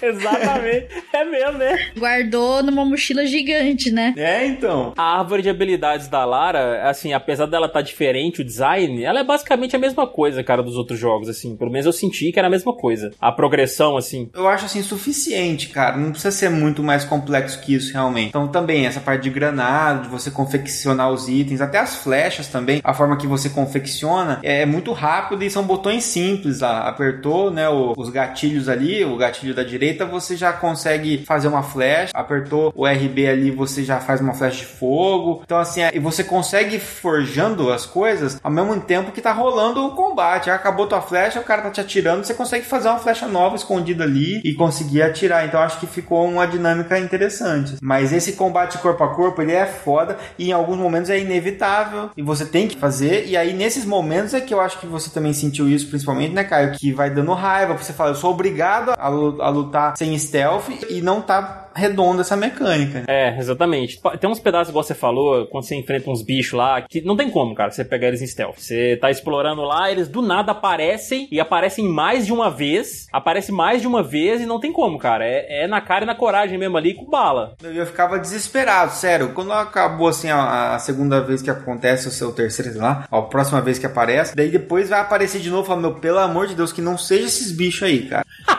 Sim. não vai dar pra usar stealth e eu não vou ter. Nossa, cara, aguentar os bichos é foda. É foda, cara. Nossa, isso aí foi uma coisa que me deixou muito triste, cara. Porque nos outros eu achei bem redondinho. A questão mesmo que eu até comentei lá mais atrás, sobre aqueles momentos que tá tudo indo pro inferno e você tem que ser rápido para poder sair daquela situação. No Tomb Raider 2003 e no Rise tem diversos momentos assim. Nesse Shadow eu contei nos dedos, cara. Só tem dois. Dois momentos assim. E, e eu acho assim, comparando, por exemplo, com outros jogos que tem uma, um estilão é, que se popularizou assim, que é que nem também The Last of Us, eu acho que na parte de combate versus stealth, ele oferece pouca diversidade, assim, sabe? Até parece que até no stealth tem uns pontos meio que certos que você tem que ir, sabe? Se, se você não ficar naquele ponto exato, se você não matar aquele cara daquele jeito certo no stealth, você vai alertar os outros. Parece que não tem tantas formas assim de você, ah, cada um faz o seu jeito, sabe? Ou você faz um stealth seguindo um determinado roteiro ali onde você não vai dar, não vai dar tanto problema, ou você faz combate corpo a corpo, em alguns momentos eu usei, mas que também você vai evitar muito. Agora, no The Last of Us, por exemplo, das duas formas você consegue fazer e fazer bem. Quem tem mais facilidade com dar tiro, com usar recurso, usa. Quem quer economizar recurso e fazer o stealth faz também e dá do mesmo jeito, né? E o The Last of Us, ele te pressiona, porque o, os caras, eles não ficam andando só no mesmo lugar o tempo todo. Tem horas que eles vão pro seu lado também. Isso, é verdade. Mas tem que se virar. É, você tem que se virar para poder sair fora do lugar ali que você tá, que senão o cara vai te pegar. Já no Shadow, cara, é só você gravar o padrão dos caras. Isso, isso. É isso que eu ia dizer. Tem um padrão, exatamente. É, tem um padrão que você, os caras estão lá andando para certos lugares e você, você, gravou. Tipo, ah, o cara sempre vai pra esse mesmo lugar aqui. Então quando ele for para lá, eu ando pra esse lugar aqui, pra esse cantinho, espero ele, pego ele, depois eu vou para lá e pego outro cara e assim vai. Apesar de ser legal, o stealth, ele tem esse ponto aí mesmo que é muito simples, assim. É só você observar o padrão dos inimigos.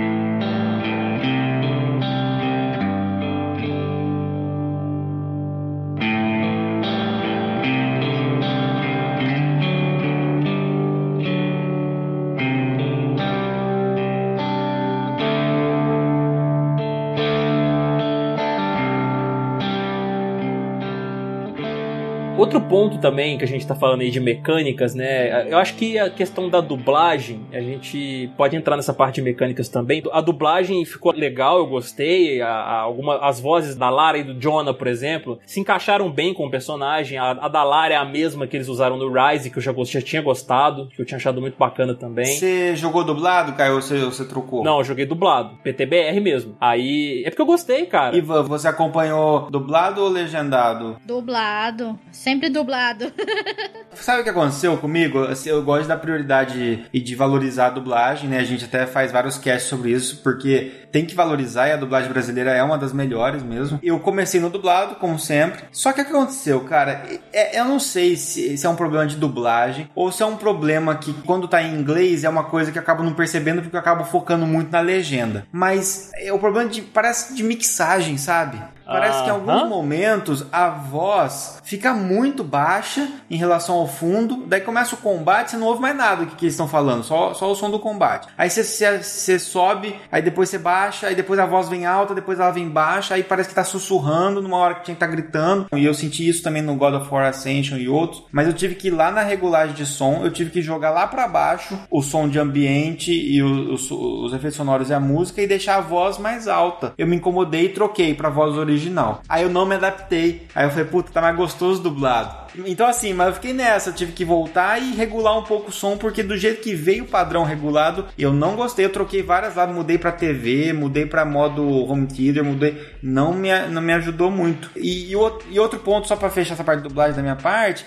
é que tem aquela parte de vozes imersivas, achei interessante isso, que você tem a possibilidade de, de ativar um item lá que chama vozes imersivas, que se tá desativado, tudo fica dublado, tudo fica na voz, num padrão de idioma. Se você coloca vozes imersivas, é, os locais que você visita, eles falam espanhol, por exemplo, com legenda, eles fazem a voz local para você se sentir mais imerso, né? Ah, que legal, cara, não tinha testado isso não. Eu gostei bastante da dublagem, achei que ficou bem feita. Particularmente, essa parte da dublagem não tem muito o que reclamar, eu gosto é. muito dos jogos dublados. Eu não fico muito reparando se a boca do personagem fica andando meio ah. que junto. Não... Pra mim, particularmente, é meio irrelevante porque eu quero entender o que tá acontecendo na história ah, dublada, cara, entendeu? Esse é um ponto negativo da dublagem aí que eu ia mencionar daqui a pouco. Isso me irritou muito, cara. Tinha hora que, tipo, ah, eu escutei a voz da Lara. Aí do nada a boca dela continuar mexendo, tipo, sem, sem, sem sair nada. Eu falei, caralho, mano. Mas aí, aí é um problema. Então, mas aí é um problema provavelmente do jogo como um todo, cara. Porque é, do jeito que, que a gente já ouviu falar como é que é a dublagem no Brasil, né? Em que a dublagem de jogos no Brasil a pessoa não tem acesso a ver o, o boneco, né? você dubla exatamente em cima da linha de áudio do, do inglês, né? Então, era pra, era pra encaixar, né? Aí eu acho que é um problema da produção do jogo. Isso é uma coisa que a própria produtora, cara, poderia ter cuidado e, tipo, olhar, pô, não tá encaixando não, vamos voltar um pouco mais a trilha de áudio dela aqui pra poder encaixar bonitinho, entendeu? Porque, cara, não é sempre, mas uhum. tem momentos que é muito, muito explícito, que fica cara. Fica gritante mesmo. Fica gritante, saca? Pra mim é irrelevante porque, assim, como eu não manjo muito de inglês, então, assim, se eu estiver entendendo o que tá acontecendo na história, independentemente realmente, tipo, tá dublado, tô entendendo, então pra mim tá ok, entendeu? Antes, os jogos tinham mais diálogo nas suas cutscenes, né? Então, beleza, você tava lá jogando a parte de ação, daí de repente entrava uma cutscene, era em inglês e tinha uma legenda, ótimo, fechou, não precisa de mais nada. Mas o, o que acontece hoje, você vai jogando e ele, ela vai falando durante o jogo, os personagens conversam, isso acontece em The Last of Us, isso acontece uhum. em GTA, isso acontece em vários jogos. Então, quando você acostuma costuma jogar dublado, e eu acostumei agora, o Last of Us eu joguei dublado, Uncharted eu joguei dublado, o Tomb Raider também sempre jogo dublado. Então vários outros, você acostuma com esse padrão de você estar tá jogando, olhando pra tela e ouvindo eles papeando. Quando é. você troca pro, pro inglês, uhum. igual eu fiz aqui, né, que tava me incomodando a mixagem, eu troquei pro inglês, é legenda o tempo inteiro, cara, porque eles conversam o tempo inteiro. Então, se você não tiver o inglês treinado para ouvir o inglês sem legenda, você vai ficar com a, com a tua cara ali naquela legenda o tempo inteiro e você vai perder de ver a ação, você vai perder de ver o, a paisagem, você vai perder de ver tudo. Eu sei que isso acontece em filmes também, mas é que no jogo você também tem um componente a mais, você não tá só passivo assistindo. Na hora de ação você tem que jogar, você tem que controlar, você tem que fazer as coisas. Cara, isso são problemas problemas técnicos da produção do jogo que eles poderiam arrumar. Antigamente não tinha nem voz, eram, era textos, diálogo, entendeu? Foram ficando mais cinematográficos, eles foram criando enredos assim grandiosos e que levam a gente para uma imersão muito grande. Nós como jogadores ficamos mais exigentes também, entendeu? Sim, porque o jogo começa a ficar mais realista. E aí quando um jogo tá ficando realista e você começa a comprar a ideia de que aquele lugar realmente existe e que aquela planta é real, aquela construção maia é real, aquela personagem real, de repente ela fala e não sincroniza nada, você, você é jogado para fora da imersão na hora. Te tira da. Exatamente. Você leva um chute, você sai do jogo, aí depois você tem que voltar de novo. Esse é o problema. Tem a questão técnica que irrita, que eu acho que é um desleixo, né? Mas tem. Você explicou bem agora, Bacão, é a questão da imersão, cara. Porque eu tô ali, cara, eu tô concentrado no que a Lara tá falando, no que a menina ela tá falando com ela e tal. Aí do nada parou a fala, eu vejo a boca dela continuando mexendo. Eu falo, ah, não, cara. Agora, sobre a questão da mixagem, Bacão, mais alguns problemas que eu percebi, que eu não sei se você percebeu. Teve momentos que a voz simplesmente não sai do cara, ele fala uhum. e, tipo, não sai nada, só, só fica a boca mexendo mesmo, parece que tá mastigando. Esqueceram de fazer a linha de fala, cara. Esqueceram certeza. de fazer a linha de fala, exatamente. Sabe o que aconteceu com quem? Aquele careca que usa uma toga enfiada na bunda? Ele mesmo. Tem uma hora que ele fala e não sai voz, cara. É ele mesmo. Esse, é esse momento mesmo, cara. Então você pegou o mesmo momento. Então não foi problema do meu jogo, não. É geral mesmo. Que, cara, parece que na hora deles mixarem a parada lá, tipo, excluíram a trilha de áudio do cara sem querer. A Lara fala um negócio, o cara responde e não sai nada. E tem momentos que a voz parece que ela tá sobreposta, parece que eles duplicaram a mesma trilha e ficou a, a mesma voz em cima da voz, assim, e ficou como se fosse a fusão de Dragon Ball que junta as duas vozes. é como se tivesse possuído por dois demônios, né? Exatamente. Só que parece que é a voz do mesmo personagem duas vezes, entendeu? Aí ficou meio estranho sim, também. Sim. Que nem se você der uma duplicada, não tá editando um áudio, para quem edita aí.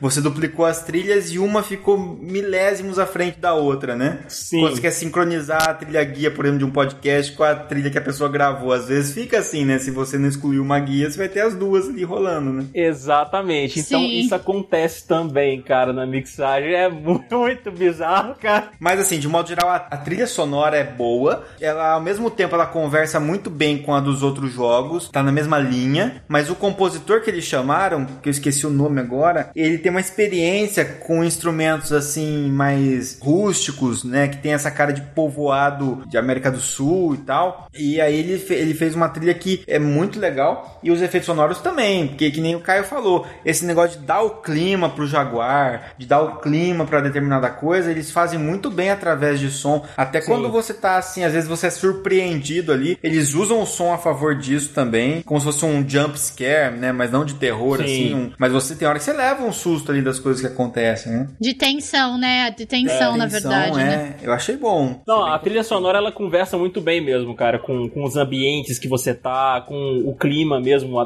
do momento, assim, né? Que um momento triste, um momento de, de, de agitação, de adrenalina, um momento de fúria. Então, assim, realmente a trilha sonora ela conversa muito bem nesses momentos, cara. Em Paititi, mesmo, que é a cidade lá que a gente passa a maior parte do tempo depois, né? Cara, é muito uhum. bonito, cara. É, é, muito legal. Eu achei bastante bacana, assim, o que eles fizeram com a trilha também, assim. É, e tá bem, assim, legal, assim, os povoados, as pessoas estão ali, elas conversam, elas falam a, a, língua deles ali muitas vezes, você consegue ouvir, você consegue ver que tá rolando conversinhas paralelas, você conversa Sim. com as pessoas, daí tem a, depois, né, a side quest que a gente vai falar um pouquinho, mas basicamente tá bem, é, fica bem clara essa divisão, exploração, combate e puzzle, né? Tanto Sim. que você tem até como, como mexer nas dificuldades disso. É, Agora, uma coisa interessante é tem alguns momentos que é um momento de ação que, que aí não é uma exploração e também não é um combate, né? E também não é um puzzle. Eu acho que cai dentro mais da exploração, na verdade. Mas é uma exploração que você tem que, que ser rápido. Que é aqueles momentos que geralmente tá desmoronando coisa e você tem Sim. que sair correndo e pulando. É muito legal a forma que é arquitetada isso, mas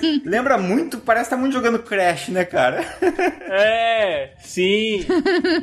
não teve aquele vídeo recente que saiu agora faz uns dias já até, comparando a, o jogo, esse jogo Shadow of Tomb Raider com é, eles Crash pe Eles pegaram uma cena de perseguição em Paititi e colocaram o soundtrack do Crash no fundo e os efeitos sonoros dele pulando, esses negócios assim na Lara. Cara, entendeu? deve ter ficado genial isso aí. Oh, ficou muito bom, cara pô, mandou muito bem, é muito criativo, sério. Mas, mas, assim, embora realmente lembre muito isso e você perceba que ele é totalmente é, arquitetado para isso, né? Que parece que você tem várias possibilidades, mas não, né? Ele é totalmente linear nesse aspecto. Mas eu achei que é bem encaixadinho as coisas e de modo geral o jogo ele deixou bem claro onde você tem que ir. Instintivamente você acaba já indo pro lugar certo, né? Não é um, um negócio que você é. tem que tentar várias vezes para conseguir, né? É, você não se perde nele, entendeu? Até mesmo porque é. o instinto dela lá, que a Lara usa, sempre te indica o caminho, então você não, não se perde assim. É muito tranquilo.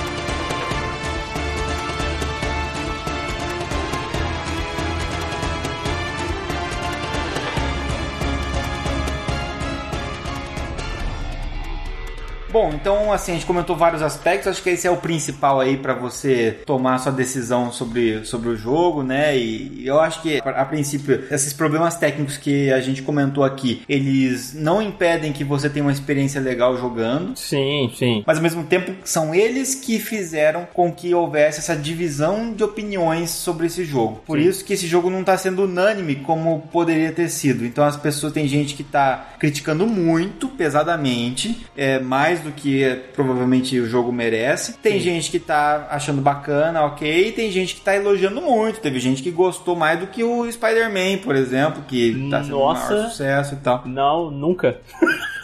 Pois é, olha aí. Então, assim, realmente teve várias opiniões por causa disso. Eu acho que o quanto esses probleminhas que a gente comentou incomodam ou não quem tá jogando. Bom, então a gente vai começar falando do enredo de modo é, sem spoilers, mais simples. E depois a gente vai chegar em algum ponto que talvez necessite a gente soltar algum spoiler aí. E aí a gente vai avisar vocês que é momento de spoiler, tá? Exatamente. Só pro, então, só para o ouvinte se situar, onde que, onde que se encaixa temporalmente falando o, o Shadow depois que acaba o Rise? O, o salto temporal ele, ele é baixo, é coisa de meses, assim. Menos tempo se passa entre Rise e Shadow do que se passa do Tomb Raider primeiro pro Rise. É uma continuação quase que, que direta aí. Qual que é o plot geral, então? Para o ouvinte ter uma ideia de o que, que ele pode esperar de história nesse jogo. Até mesmo o material de marketing liberado, né? Ele entrega um pouco. Assim, lógico que ele não deixa evidente o que, que é. Mas você vê que, com base no, que a- no discurso que a Lara faz, a questão do Shadow of the Tomb Raider, que vai, é que vai dar uma merda muito grande, né? No jogo. Aham. E realmente é isso que acontece. A Lara, em sua obsessão, eu acho que é por isso que eles colocaram essa questão do lado sombrio dela, que acabou não Sim. sendo tão explorado assim. Em sua obsessão de impedir a Trindade, mais impedir a Trindade mesmo do que descobrir os artefatos do mundo, né? Ela, ela chega em um dado momento lá que ela descobre um artefato, ela não pensa duas vezes em pegar aquilo pra si, pra Trindade não colocar as mãos e usar pra, né, dominar o mundo ou qualquer coisa do tipo que eles queiram utilizar. E nisso, né, nesse ímpeto dela, sem pensar duas vezes e tal, é até mesmo o Jonah fala, cara, tipo, ele, ele até questiona, na verdade, né, tipo, você fez isso mesmo, você pegou. Aí, quando ela faz isso, desencadeia meio que um cataclisma no mundo, entendeu? Vários eventos catastróficos começam a rolar. Isso é o início do game, tá? Então é um plot bem inicial mesmo ali. Então, Sim.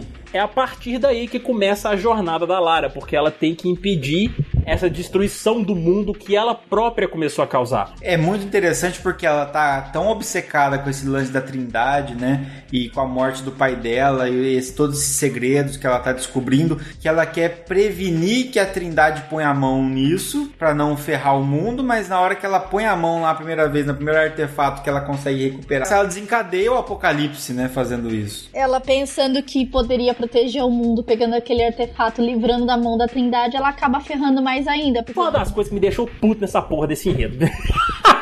porque, porque assim, velho, tem o- o- os problemas que acontecem no mundo e tal lá, que tá rolando, e só, igual eu falei an- anteriormente aí, duas vezes só que acontece da gente quando tá no momento de adrenalina, tá tudo indo pro, pro caramba lá, e a gente ter que desviar e ter que pensar rápido, é só duas vezes. O mundo tá acabando, caralho. É. Entendeu? É verdade. É, a hora que começa esse fim do mundo, a hora que ela tira o negócio lá e começa a fuder, na hora a cidade lá vai. pro- Ela fode a cidade inteira ali, né? Eu, eu pensei, meu, acabou. Onde eles forem vai estar desmoronando tudo, né? Mas realmente, parece que em outros pontos demora mais pra chegar, né? Começou ali naquele ponto, mas vai chegar em, em outros locais. O que é um negócio também que é muito engraçado, né? Porque ela é uma arqueóloga, mas é a arqueóloga que mais destruiu artefatos importantes, cara. tipo assim, o incêndio no museu no Brasil não é nada. Traz a Lara Croft aqui pra você ver. Acaba tudo, não sobra uma relíquia aqui. Pior que é verdade. Depois que acaba tudo isso, ela tinha que ser presa pela ONU, cara, por ter destruído todo o patrimônio arqueológico da humanidade, né?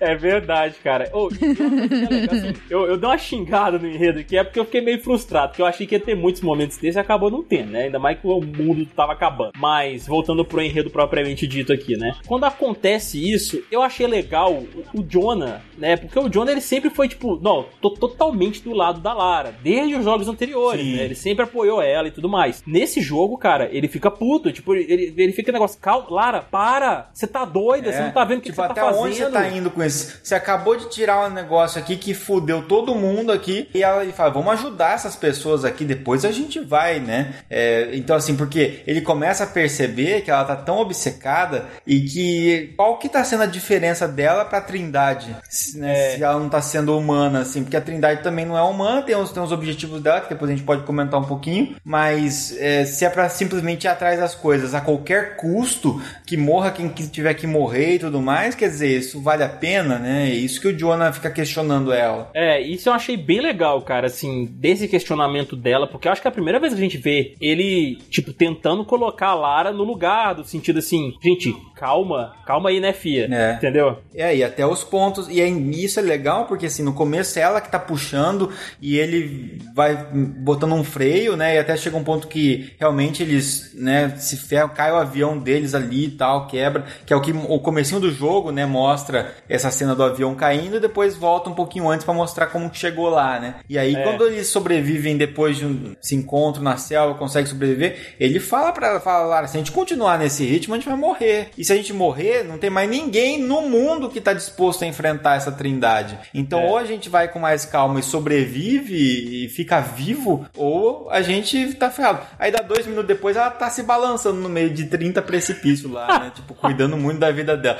Mas tudo bem, mas é interessante. Mas depois chega um ponto em que ela desanima, né? Ela começa É. a falar, meu, só fiz cagada nessa bosta e não vai. E aí é o Jonah, se não é o Jonah também levantar um pouquinho, o que, que a gente sabe? Não, a gente tem um enigma, ó, é melhor do que nada, vamos partir daí, a gente vai conseguir. Então é, é legal essa parceria que eles têm e, de- e essa sinceridade que eles têm, né, um com o outro. Tem um, um ponto do jogo que ela, ela começa a ficar mais pé no chão. Ela, opa, calma aí, o que, que eu tô fazendo? Eu já fiz isso acontecer, então eu vou tomar mais cuidado agora pra não rolar coisa pior. Tem, começa lá no México, vão investigar e descobre que tem que ir pra Peru, que é lá que tem a tal da cidade do Paititi, que tal, era o objetivo final do pai dela, é o que ele tava investigando de chegar lá e conseguir ir pra essa cidade, né? E aí a gente vai começar a entrar agora em alguns spoilers, né? Porque não tem como. É, eu acho que a gente nem, nem precisa, assim, é, citar muito dos spoilers, assim, até porque é, o enredo, em certos momentos, pelo menos pra mim, cara, ele, ele ficou bem arrastado ali, no, mais ou menos pro meio e tal, né? Porque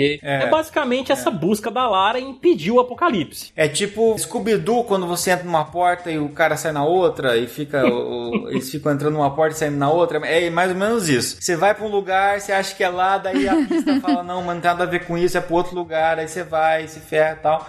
Até que a, a Lara consegue, né, com a ajuda e tal, consegue desmistificar enigmas que nem a- o próprio povo de Paititi tinha entendido ainda qual era exato, né? E aí começa e ela consegue atingir lá os objetivos dela. Mas o que fica interessante nesse jogo, então falando do enredo sem então dizer tudo, mas você começa a perceber mais qual é a relação da Trindade com essa, essa busca dessa cidade perdida de Paititi. É, O que a gente pode dizer é, não é só uma briga de uma organização mercenária que quer dominar o mundo. Exato. Tem uma coisa mais interessante por trás disso em relação ao líder ali da Trindade no momento, né? Tem um lado pessoal e cultural. Isso. Chega a um, chega um ponto de você até conseguir entender a motivação da Trindade. É, do, do líder dela lá, que você Do conhece. líder, né? Não a, trindade, não a Trindade em si, né? Mas o líder, né? O que motivou o líder a, a chegar naquele ponto. Ao ponto de você chegar no final do jogo e, e pensar assim, meu, não era exatamente um indivíduo ruim, né? Se a gente É. pensar, é só uma pessoa que cruzou uma linha que a Lara quase cruzou. Exatamente. Outra questão que é interessante é que daí você consegue ver com muito mais detalhes o que aconteceu com o pai da Lara. Eu acho que isso é um ganho muito grande pros fãs Sim. assim de- que acompanham. Até inclusive um trecho do jogo em que você joga com a Lara criança, né? Muito legal. É, é o ato 2, eu acho, capítulo 2 do jogo. Achei muito legal, porque me remeteu bastante. Tinha um jogo que você jogava com ela uma parte É. criança. Assim, é, eu achei legal essa cena da- dela, dela pequena, da gente explorando e tudo mais lá, porque o que ela encontra, se eu não me engano, faz parte da história também, né? Não tô lembrado Sim.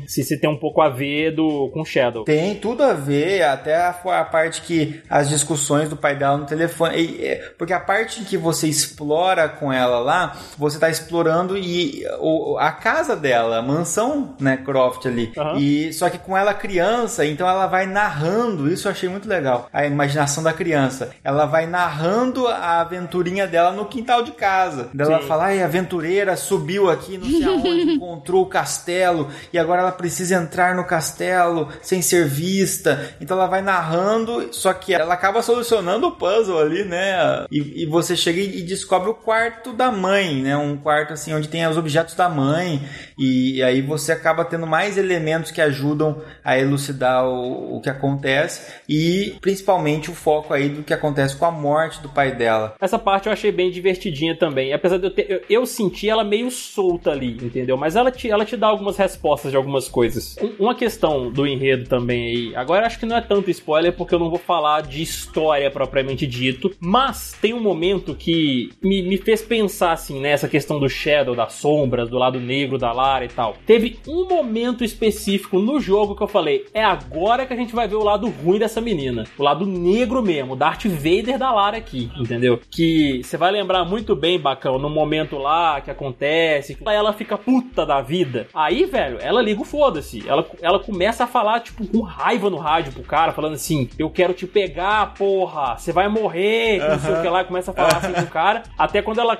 acontece as paradas, ela explode tudo, ela cai na água. Aí quando ela levanta da água, assim, né? Aquele contraste dela, dela levantando e, e, e tipo, como se fosse uma outra Lara, entendeu? Aquela Lara. Nossa, cara, humana. essa parte é muito. Ma... Ela sai da água de um jeito, numa postura, que os é. guardas começam a tremer, cara. E ela mostra exatamente o, esse lado sombrio dela ali. Quando ela tá saindo da água e tem um cara lá, aí, velho, ela mata o cara sem piedade, sem dó nenhuma. Esse ponto é muito, muito forte, cara. Quando ela recebe uma notícia que daí ela fica tão impactada que ela chega num ponto que ela fala assim: eu não tenho mais nada a perder, né? Acho é assim que ela se sente. E, meu, é. quando uma pessoa. Aí você percebe que quando uma pessoa não tem nada a perder, ela virou a pessoa mais perigosa do mundo, né? Esse mesmo momento é um ponto que eu fiquei tipo, ah, não acredito, que eu brochei. Eu brochei na, na é. Porque, velho, esse momento da Lara, esse lado de, cara, berserker dela mesmo, né? De fúria dela, durou cinco minutos, caralho. É, mas foram bons, foram bons cinco minutos, né? Foram, foram ótimos cinco minutos. Ver a Lara, cara, ver a Lara falando porra com um cara no rádio, eu falei, caralho! é, é, mesmo. Foi meio Liam Nielsen busca implacável, assim, né? Não, mas é, ela tava, ela tava mais virada do que o Liam Nielsen ali. O Liam Nielsen ainda tava calminho no telefone falando com o cara, né? I will fight you, I will kill you, né? É. A Lara não. Ela tava assim, tipo, eu vou te encontrar, filha da puta, eu vou te matar, porra! Sério? Ai, eu, parecia eu instalando a internet aqui em casa e caindo toda hora, eu ligando na, na empresa. Ai, gente, desculpa os palavrão, mas, cara, foi bem assim, cara. Eu, e, e, nossa, eu, eu fiquei muito chateado, porque durou cinco minutos. Mas, mas tem pontos legais, assim, o enredo, de modo geral, ele é competente, né? Ele tem seus probleminhas, igual você está citando, né? E mas de modo geral é um enredo legal. Eu acho que dá um fechamento bom e eu acho que de modo geral é, tem uma trilogia muito bacana em mãos aí pra, pra galera jogar. Quem nunca jogou, vale a pena pegar para jogar. Quem já jogou os primeiro, o primeiro ou os primeiros, termine, vale a pena terminar também. Então é um jogo que vale a pena ser jogado. Só que poderia ter, ter alguns probleminhas que a gente está citando aqui, porque né, a gente tem que ser sincero com os ouvintes aqui sempre, né? Eu, eu acho que foi o que mais critiquei aqui, gente, mas assim, que nem no, no review escrito lá que eu coloquei, eu achei ele bem aquém aos anteriores, assim, com relação aos anteriores, entendeu? Eu, eu, acho, eu, eu, eu aproveitei e me diverti muito mais com o 2013 e com o Rise do que com esse, mas esse é um bom jogo, tá? Ele não é um jogo ruim, não. Igual tem muita gente que tá, coloca, tá, tá descascando o jogo, cara, tá colocando o jogo aí como tipo, é. porra, estragaram o, o, reboot, é uma bosta, não compra não, cara. Não, sim, sim, não é. Se você gosta da, da Lara Croft, se você gostou dos anteriores, assim, em alguns aspectos ali pelo menos, né, você vai gostar desse também, entendeu? Você Isso, pode sentir vale a pena uma... terminar essa história. Pode sentir uma coisa ou outra com relação ao combate, tem que a gente citou que diminuiu consideravelmente a questão da exploração que aumentou, né? Você pode sentir um pouco disso aí, mas ainda assim é um bom jogo. Ele explora bem as raízes do, de que, de, do que é a Lara Croft. E eu acho que teve um final muito honesto, cara. Eu fiquei pensando assim, cara, para onde a gente vai agora com a Lara? E o que, que vai vir daí? E eu, eu acho que a, a, história ela não decepciona e a, a duração, do, o tempo de duração do jogo, da, da história principal, é um tempo bom, é, porque eu fiz, eu fiz tudo meio que direto e eu tive um bom tempo de jogo, assim. Então acho que é um jogo que, que quem, quem for fazer realmente os, os puzzles e a, as tumbas e as side quests aí vai ter um um jogo que vai ter uma durabilidade bem legal, né, para jogar. Exatamente, exatamente. Então é um Uhum. jogo legal, cara. Não, não, não é um jogo ruim, não, entendeu? Apesar da, da troca do desenvolvedora, dos problemas que a gente citou, de não estar tão polido como os anteriores, mas ele tem os seus méritos também. E é um fechamento legal pra essa nova trilogia aí, pra já preparar a gente pra, tipo, cara, o que vai vir agora no futuro. É verdade, agora ficou realmente uma dúvida. Vamos ver o que, que eles vão anunciar aí, né? É isso, gente. Deixa aí nos comentários então quem já jogou, o que, que vocês acharam, quem não jogou, as suas expectativas e depois se correspondeu ou não à realidade. E é isso, gente. Deem uma chance aí pra, pra Larinha terminar a su- o seu sofrimento inicial aí, né? Porque isso aqui não é o começo do fim, ele é o fim do começo, né? É o fim do trechinho do começo. Agora que começa a aventura dela nessa nova fase, né? É, exatamente. Agora ela se tornou a desbravadora Sim. de tumbas que todo mundo conhece, entendeu? E, e vocês vão entender por quê quando vocês estiverem jogando, entendeu? Gente, por favor, coloque nos comentários aí também qual foi o shampoo que ela trocou do Rise pra esse, por favor. E qual ela deveria usar pra voltar a ficar com aquele cabelo sedoso que a gente gosta? Exatamente. Deem recomendações de shampoo nos comentários, por favor.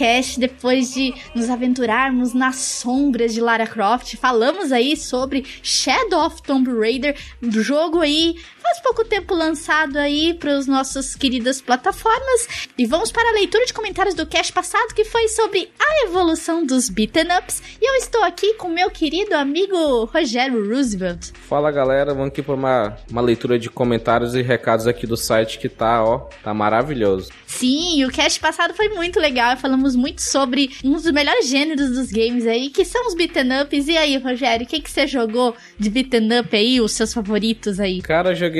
Assim, eu cresci nos anos 90, então beaten up é quase uma religião, né? beaten up, shooting up, que é o famoso jogo de navinha, né? Esses tipos de jogos eu jogava bastante. Final Fight, Street of Rage, Capitão Comando. Pô, sensacional Capitão Comando. E do shooting up, Aero Fighters, putz, STG, Strike Gunner, putz, esses jogos são maravilhosos. Eu tenho aqui um controle arcade, sempre que eu posso, eu tô tentando dar uma jogada no melhor estilo anos 90. Muito bom. E eu comecei essa semana, como eu, eu consegui agora o Nintendo Switch Online, então eu tô jogando os jogos no Nintendinho. Então, de beaten up, eu tô jogando agora Double Dragon, cara. É muito legal. Mas é bem antigo, né? O, o, o sistema de, de combate dele, né? Bem travado, né? Mas é muito divertido. E de Shutting Up, eu tô jogando Gradius, cara. Que é muito legal também. Ainda mais de Nintendinho, né? Que, putz, dois botão. Não tem shoulder button, é só o AB e o direcional. Exatamente. Então, galera, nós vamos ler os comentários desse cast. Muito obrigada a todos que deixaram os comentários, principalmente no site. A galera bombou de comentário aqui. e, Rogério, faça as honras, já que você é a primeira vez que está na nossa leitura de comentários. Leia o primeiro comentário que está no nosso site. É só um pequeno adendo. Eu ia participar do cast Beaten Up, mas infelizmente, por problemas, não pude participar. Fiquei muito triste não poder participar, até porque foi um dos temas que eu propus pra gente fazer de Beaten Up e eu não pude participar. Pra compensar, pessoal, vou participar aqui da leitura de comentários que tá, ó. Cada comentário maravilhoso aqui, começando pelo Alexandro Carvalho. Ele comentou bem assim: Olá, amigos do Meia Lua. Quanto tempo, né? Caraca, quanto tempo mesmo. Embora sempre estou por aqui, acompanhando o Cast Delícia de cada quinta-feira, vocês são os melhores. Como o tema era beaten up, porradaria, um dos meus estilos de games favorito desde a terra infância dos anos 90, não podia deixar de contribuir aqui nos comentários. Vou fazer três menções de plataformas com games do gênero que não foram citados no programa. Lá vai, beleza? A primeira citação dele aqui é Mighty Final Fight. É o game do Nintendinho com os mesmos personagens do game original, porém porém em versões pocket, pequenos e cabeçudinhos. Sem exagero, o game acaba sendo melhor que sua versão base. Me diverti horrores com uma fita alugada no meu clone do Nintendinho da época, que era bem comum, né? Os clones de Nintendinho, né? Ainda não entendiam é o POW, será que ele quis fazer alguma brincadeira? Prisioneiro de guerra, Prison of War? Pode ser. Deve ser, né? Da minha amada SNK. Game importado do arcade para a plataforma caseira. Só tinha um botão de soco e outro de chute. Pressionado os dois, o boneco pulava. Show. No melhor estilo Rambo. Para fechar o Nintendinho, Tartaruga Ninja, não lembro o número. A próxima citação dele aqui é The Warriors, game de PS2. Este confesso que joguei bem pouco, porém é um belo representante dos briga de rua, mesmo sendo em 3D. O game se baseia no filme de mesmo nome, O Pau Come Solto. E a última citação dele aqui, ele fala do Dragon's Crown, do PS3, PS4 e PS Vita. Pô, um jogo bem recente, né? Esse jogo está até hoje no meu Vita do coração. Game no mesmo estilo da série Dungeons and Dragons da Capcom. Um beat'em up com elementos de RPG. Game lindíssimo, todo desenhado à mão. Uma obra de arte belíssima, extremamente caricato no design dos caracteres. Bom, é isso. Parabéns pela excelência de sempre. PS, dei uma olhada no meu canal no YouTube, onde mostro e comento minha coleção. Spider Marmo Games. Tá bom, tá bom, Marmo, queridos ouvintes, dê uma olhada no canal do Spider Marmo Games. Isso aí. Muito obrigada, Alex Sandro Carvalho, pelo seu comentário. Sempre delícia, sempre complementando. Lembrando dos comentários que vocês deixam aqui são super importantes porque eles são um complemento do cast. Que a gente fala, a, a, não consegue falar tudo, né? Em uma hora e meia, duas horas é impossível você falar de todos os beat'em ups, entendeu? Senão a gente vai perder, tipo, horas e horas aqui. Mas a leitura de comentários é muito importante para vocês trazerem essas informações adicionais e colocar a cereja do bolo do nosso cast. Obrigada, Alexandre Carvalho, pelo seu comentário. E agora eu vou ler o comentário do Tô Desistindo. Ele disse o seguinte: Também gostei de ver muitos comentários no último cast. Hora de repetir. Eu tenho uma pergunta. A vida real é plataforma, hack and slash ou beaten up? E onde insiro o Game Shark? E aí, Rogério? O que, que você acha? Você acha que a vida real é plataforma, é hack and slash ou beaten up? A vida, ó, vamos fazer uma analogia. A vida real na plataforma, no, no estilo plataforma, seria a vida dos praticantes de parkour. É uma vida de plataforma. Os caras vivem pulando por aí. Eu não tenho essa capacidade moral nem física de fazer uma parada dessa. A vida hack slash, vamos dizer aqui que é a vida de um serial killer, que ele tá matando e cortando todo mundo. Agora, um beat'em up, se você quiser, é a vida de um lutador de MMA. Você vai estar tá batendo em quem estiver na sua frente, dentro da, das limitações, porque o beat'em up tava lá na, na rua, mas você não batia em civil, só batia nos vagabundos lá, nos mal elementos. Então, a gente pode fazer essas três analogias, mas para mim, hoje em dia, tá uma, um, um estilo de terror, o negócio tá complicado, mas a gente... pra minha vida, eu precisaria de um Game Shark. Ai, meu Deus, é, mas não tem Game Shark, gente, sinto muito. não tem Game Shark. A vida é pra você passar sem uso de cheats, hein? Olha aí, hein?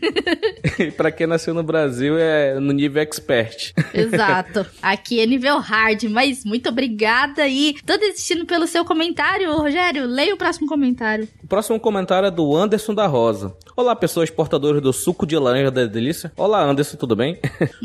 Olá, Anderson. Nosso querido padrinho. Anderson, você que banca essa parada toda aqui, sem você não era possível continuar tudo isso aqui. isso aí. Muito obrigada, cara. É nóis, tamo junto. Continuando aqui, ele fala: Jogos beat'em up ou briga de rua é um estilo que amo. Lembro além dos que foram comentados jogar os jogos de Power Rangers, tanto do Mega Drive como do Super Nintendo. Também lembro do jogo da Sailor Moon para Super Nintendo. Parabéns.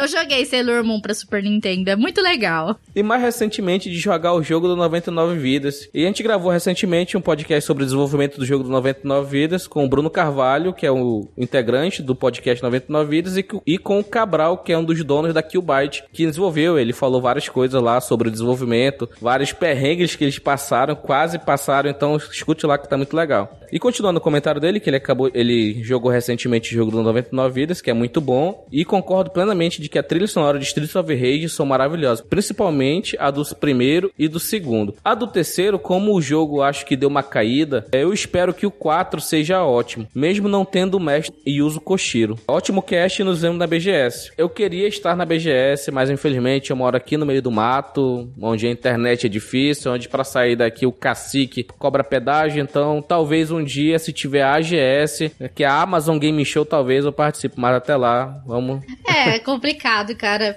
O nosso querido amigo mora, mora lá junto com os indies, então é meio complicado ele vir pra São Paulo. Bora perto dos índios, ficar participando do Streets of Selva, né? Brincadeira, gente, obviamente, gente, por favor, não levem a sério o que eu tô falando, tá?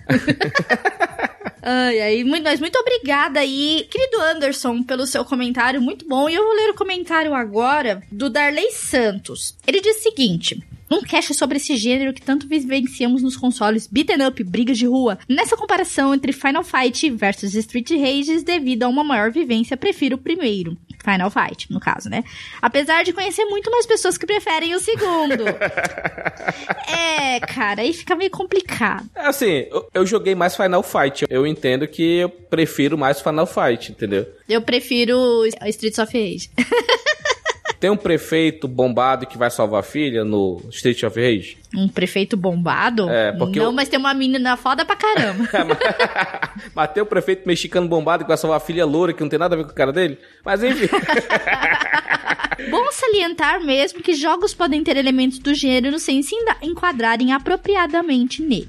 O gênero hack and slash uso característico de armas pode ser visto como uma evolução do beat'em up, então, o exemplo de God of War caiu como uma luva, visto que recentemente platinei todos os jogos da franquia lançados para o PS3. Ah, lembro bem das características ondas de inimigos, cada uma bem definida, como a individualização ou diferenciação dos inimigos por cor, como status ou força de ou periculosidade.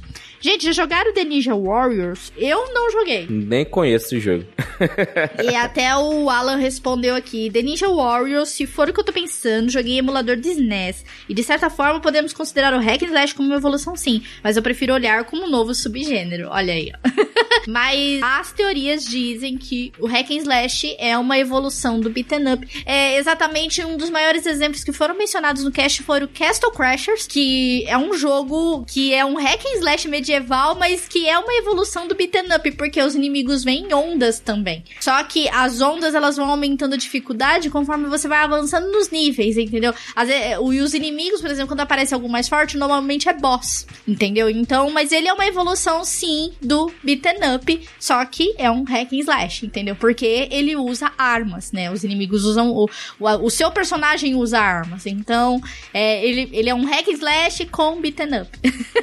Mas muito obrigada aí, Darley Santos, pelo seu comentário. Um dos jogos de hack and slash que eu joguei que eu gostei muito, e pessoal, ele é bem underground, é aquele Dantes Inferno. Dantes Inferno, caramba, velho. Achei, achei ele muito bom, pra época de 2010, tinha um gráfico muito bonito pra época, pô, e além da jogabilidade que era bastante God of War, né? Que quem desenvolveu foram os criadores do primeiro que saíram da, da Santa Mônica e foram fazer outras coisas. Dantes Inferno, ele tem uma ambientação muito bacana. Até hoje eu espero a continuação que eles prometeram. Quando tu finaliza o jogo, ele vai pro purgatório. Tô até hoje esperando. Sim. Espero que eles continuem, porque Dantes Inferno é um excelente jogo, viu? É ótimo, eu acho ótimo. O pessoal falou, ah, é, o, é um God of War genérico. É, cara, mas é, é porque o God of War, ele popularizou. É assim, o Hack Slash não é novo com God of War, mas só que hoje tu pensa em Hack Slash, só pensa em God of War. Não tem outra coisa que tu pensa. A Devil May Cry, ah, não, mas God of War, cara. É, é porque o God of War, ele trouxe um nível de violência muito extremo. Por isso que ele deu mais destaque, entendeu? Quando ele foi lançado, a história do Kratos, a vingança dele. A história de God of War é muito boa. A mitologia entendeu? toda grega envolvida, né? Que dá um background muito, muito grande, né? Então ele virou um ícone. Sim, ele virou o ícone do hack and slash, entendeu? Então não tem.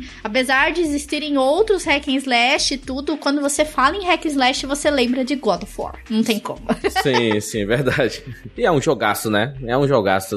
Jogão, não tem nem como falar. Principalmente agora que saiu o novo aí, o novo God of War, né? Mas muito obrigada, Darley Santos, pelo seu comentário.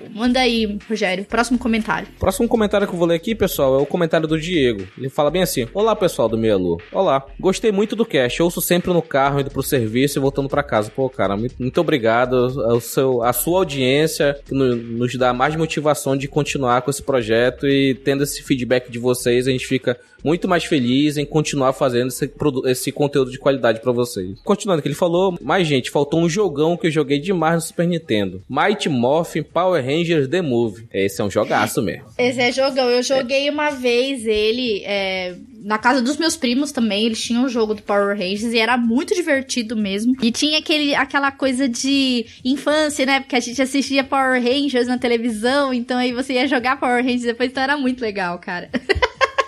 Depois você jogar no videogame era bem divertido. Mas obrigada, Diego, pelo seu comentário aí, por trazer essa lembrança desse jogo incrível. Tu e aí, Bartolomeu, tudo bom? Meu gênero predileto é incontáveis vezes brigas no controle com amigos lado a lado, desde ali a época do NES com Tartarugas Ninja até Master System com Streets of Rage, que é meio ruimzinho, hein? É apelido, né? Mas vamos lá. As melhores emoções foi no arcade com Final Fight, Alien e Cadillac Dinossauros. Foram inúmeras fichas gastas nesse, sem contar as confusões com desconhecidos ao lado, entrando do nada para jogar e tentar ajudar. Recomendo aos entusiastas um game do Justiceiro para o Mega Drive ou emule a versão arcade que é maravilhosa. Sequência de Streets of Rage pegue um japonês que seria Barrel Knuckle 1, 2 e 3. E trilogia Golden Axe indicaria, mas acredito que foi citado no fim do cast, o Superman versão Super Nintendo da Sunsoft. Bom, fico feliz pelo surgimento desse cast. Muito obrigado que venha muito mais episódios como esse. Muito obrigada, Bartolomeu. Obrigada pelas indicações também que você deixou aí do Superman, da, do Super Nintendo. Trilogia Golden Axe, o Golden Axe eu joguei muito, cara, porque Golden Axe é muito bom. Então, é, muito obrigada, Bartolomeu Paulo, pelo, pelas suas indicações aí, tudo, inclusive o próprio Streets of Rage. do Master System, socorro, senhor. Fazer o quê, né? Ai, ai, ai. Vai, Rogério, leia o último comentário. E o último comentário aqui, que tá aqui no site do Meia Lua, é o comentário do Luan Leal, que ele é muito fiel, entendeu? É muito leal. Caraca, péssimo. e aí, pessoal do Meia Lua? Fiquei muito feliz em ouvir vocês citando God Hand no programa. É um dos meus jogos favoritos, mas muitas vezes eu sinto que ele é injustiçado por ter uma alta dificuldade. Cara, beat'em up é isso aí, né? Dificuldade. Se a gente pensar, né, nos jogos dos anos 90 que era derivados do arcade, né? Então tinha que comer a ficha do carinha. Então tinha que ser difícil. Era dinheiro, naquela época era Sim, dinheiro. Sim, o jogo não podia ser tão simples assim, né? E até porque eles eram curtos, Sim, né? também. Então a gente vê long play aí uma hora, mas no arcade isso se transformava vários dias. Então. E isso eu já mencionei várias vezes em Cash, que os jogos antigos, gente, eles não eram ruins por serem difíceis. 90 e pouco era, sei lá, acho que era 500 KB. É, então, tipo, coisa assim, é um espaço muito pequeno, entendeu? Então, eles tinham que tornar o jogo um pouco mais difícil. Mas, enfim, 500 kbytes aí o jogo. Então, dentro desses 500 kbytes você tinha o gráfico, você tinha as fases, você tinha o trilha sonora, você tinha tudo daqueles 500 kbytes. Então, eles tinham que fazer durar, entendeu? Até eles fazerem outro jogo, enfim, da continuidade, porque era o que tinha na época, gente. Então, a gente passava horas e horas na frente do, dos consoles jogando, porque jogo, os jogos eram difíceis sim, por conta da durabilidade do game, entendeu? Então eles tinham que dar, tinha que fazer o game durar o máximo possível. Então por sim, isso que era sim. difícil, jogar Rei Leão era, era impossível, cara. A gente falei isso no cast da Disney. Rei Leão é muito difícil, cara. Continuando aqui, comentário dele, ele fala bem assim: realmente o jogo tem alguns problemas de jogabilidade. Ele tá falando do God Hand, principalmente com a câmera. Mas quando você se acostuma, é simplesmente maravilhosa a experiência. Sem falar na comédia, que é um dos pontos fortes do jogo. Podem procurar no YouTube a paródia que fazem com Power Rangers do jogo. Entre, entre parênteses, que também é um ótimo beat'em up para os NES. A gente já comentou anteriormente, Power Ranger é um ótimo jogo mesmo de beat'em up. Eu ia comentar na hora lá do, do Mighty Morphin, acabei esquecendo, mas é... Tu dá um soco no, do, no peito do alien, ele explode, é. né? Então parece até a, o... Aquele do Karatê do Master System, que o cara dá um chute de karatê, o boneco explode em vários quadradinhos. Nossa, explode em vários quadradinhos. Você vê só pixel voando, assim. e essa paródia que eles fazem aqui do Power Ranger, vocês vão entender do que eu estou falando, porque é muito boa. Por fim, lembre-se que o jogo tem a mão do Shinji Mikami na produção. Se isso não for suficiente pra galera dar uma chance, não sei mais o que dizer. Abraços e parabéns pelo ótimo cast. Pô, obrigado pela mensagem, pelo carinho aí, pelo elogio que foi feito ao episódio. Sim, muito obrigada e ao Luan Leal pelo comentário. E terminamos a nossa leitura de comentários aqui, que foi uma delícia. Obrigada a todos vocês que têm participado. E só lembrando que não teve comentários no Deviante. Estou decepcionada com vocês, Deviantes, hoje. Não deixaram comentário no Cash Beaten Up. Estou aqui muito triste. Porque vocês não deixaram comentários, mas em contrapartida, no nosso site teve muito comentário.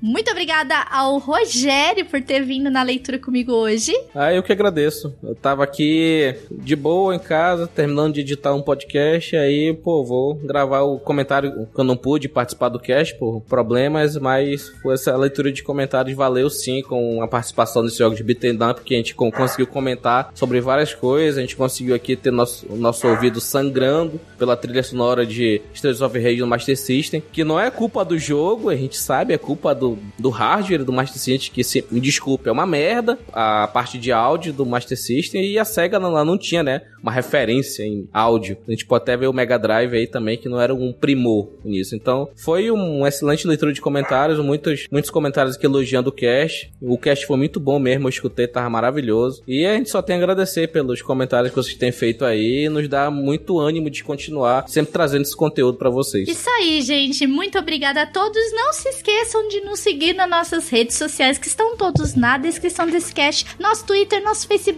nosso Instagram. Não se esqueçam de se inscrever no nosso canal de vídeos e nosso canal de lives. Vídeos toda semana em lives também, toda semana na delícia para vocês.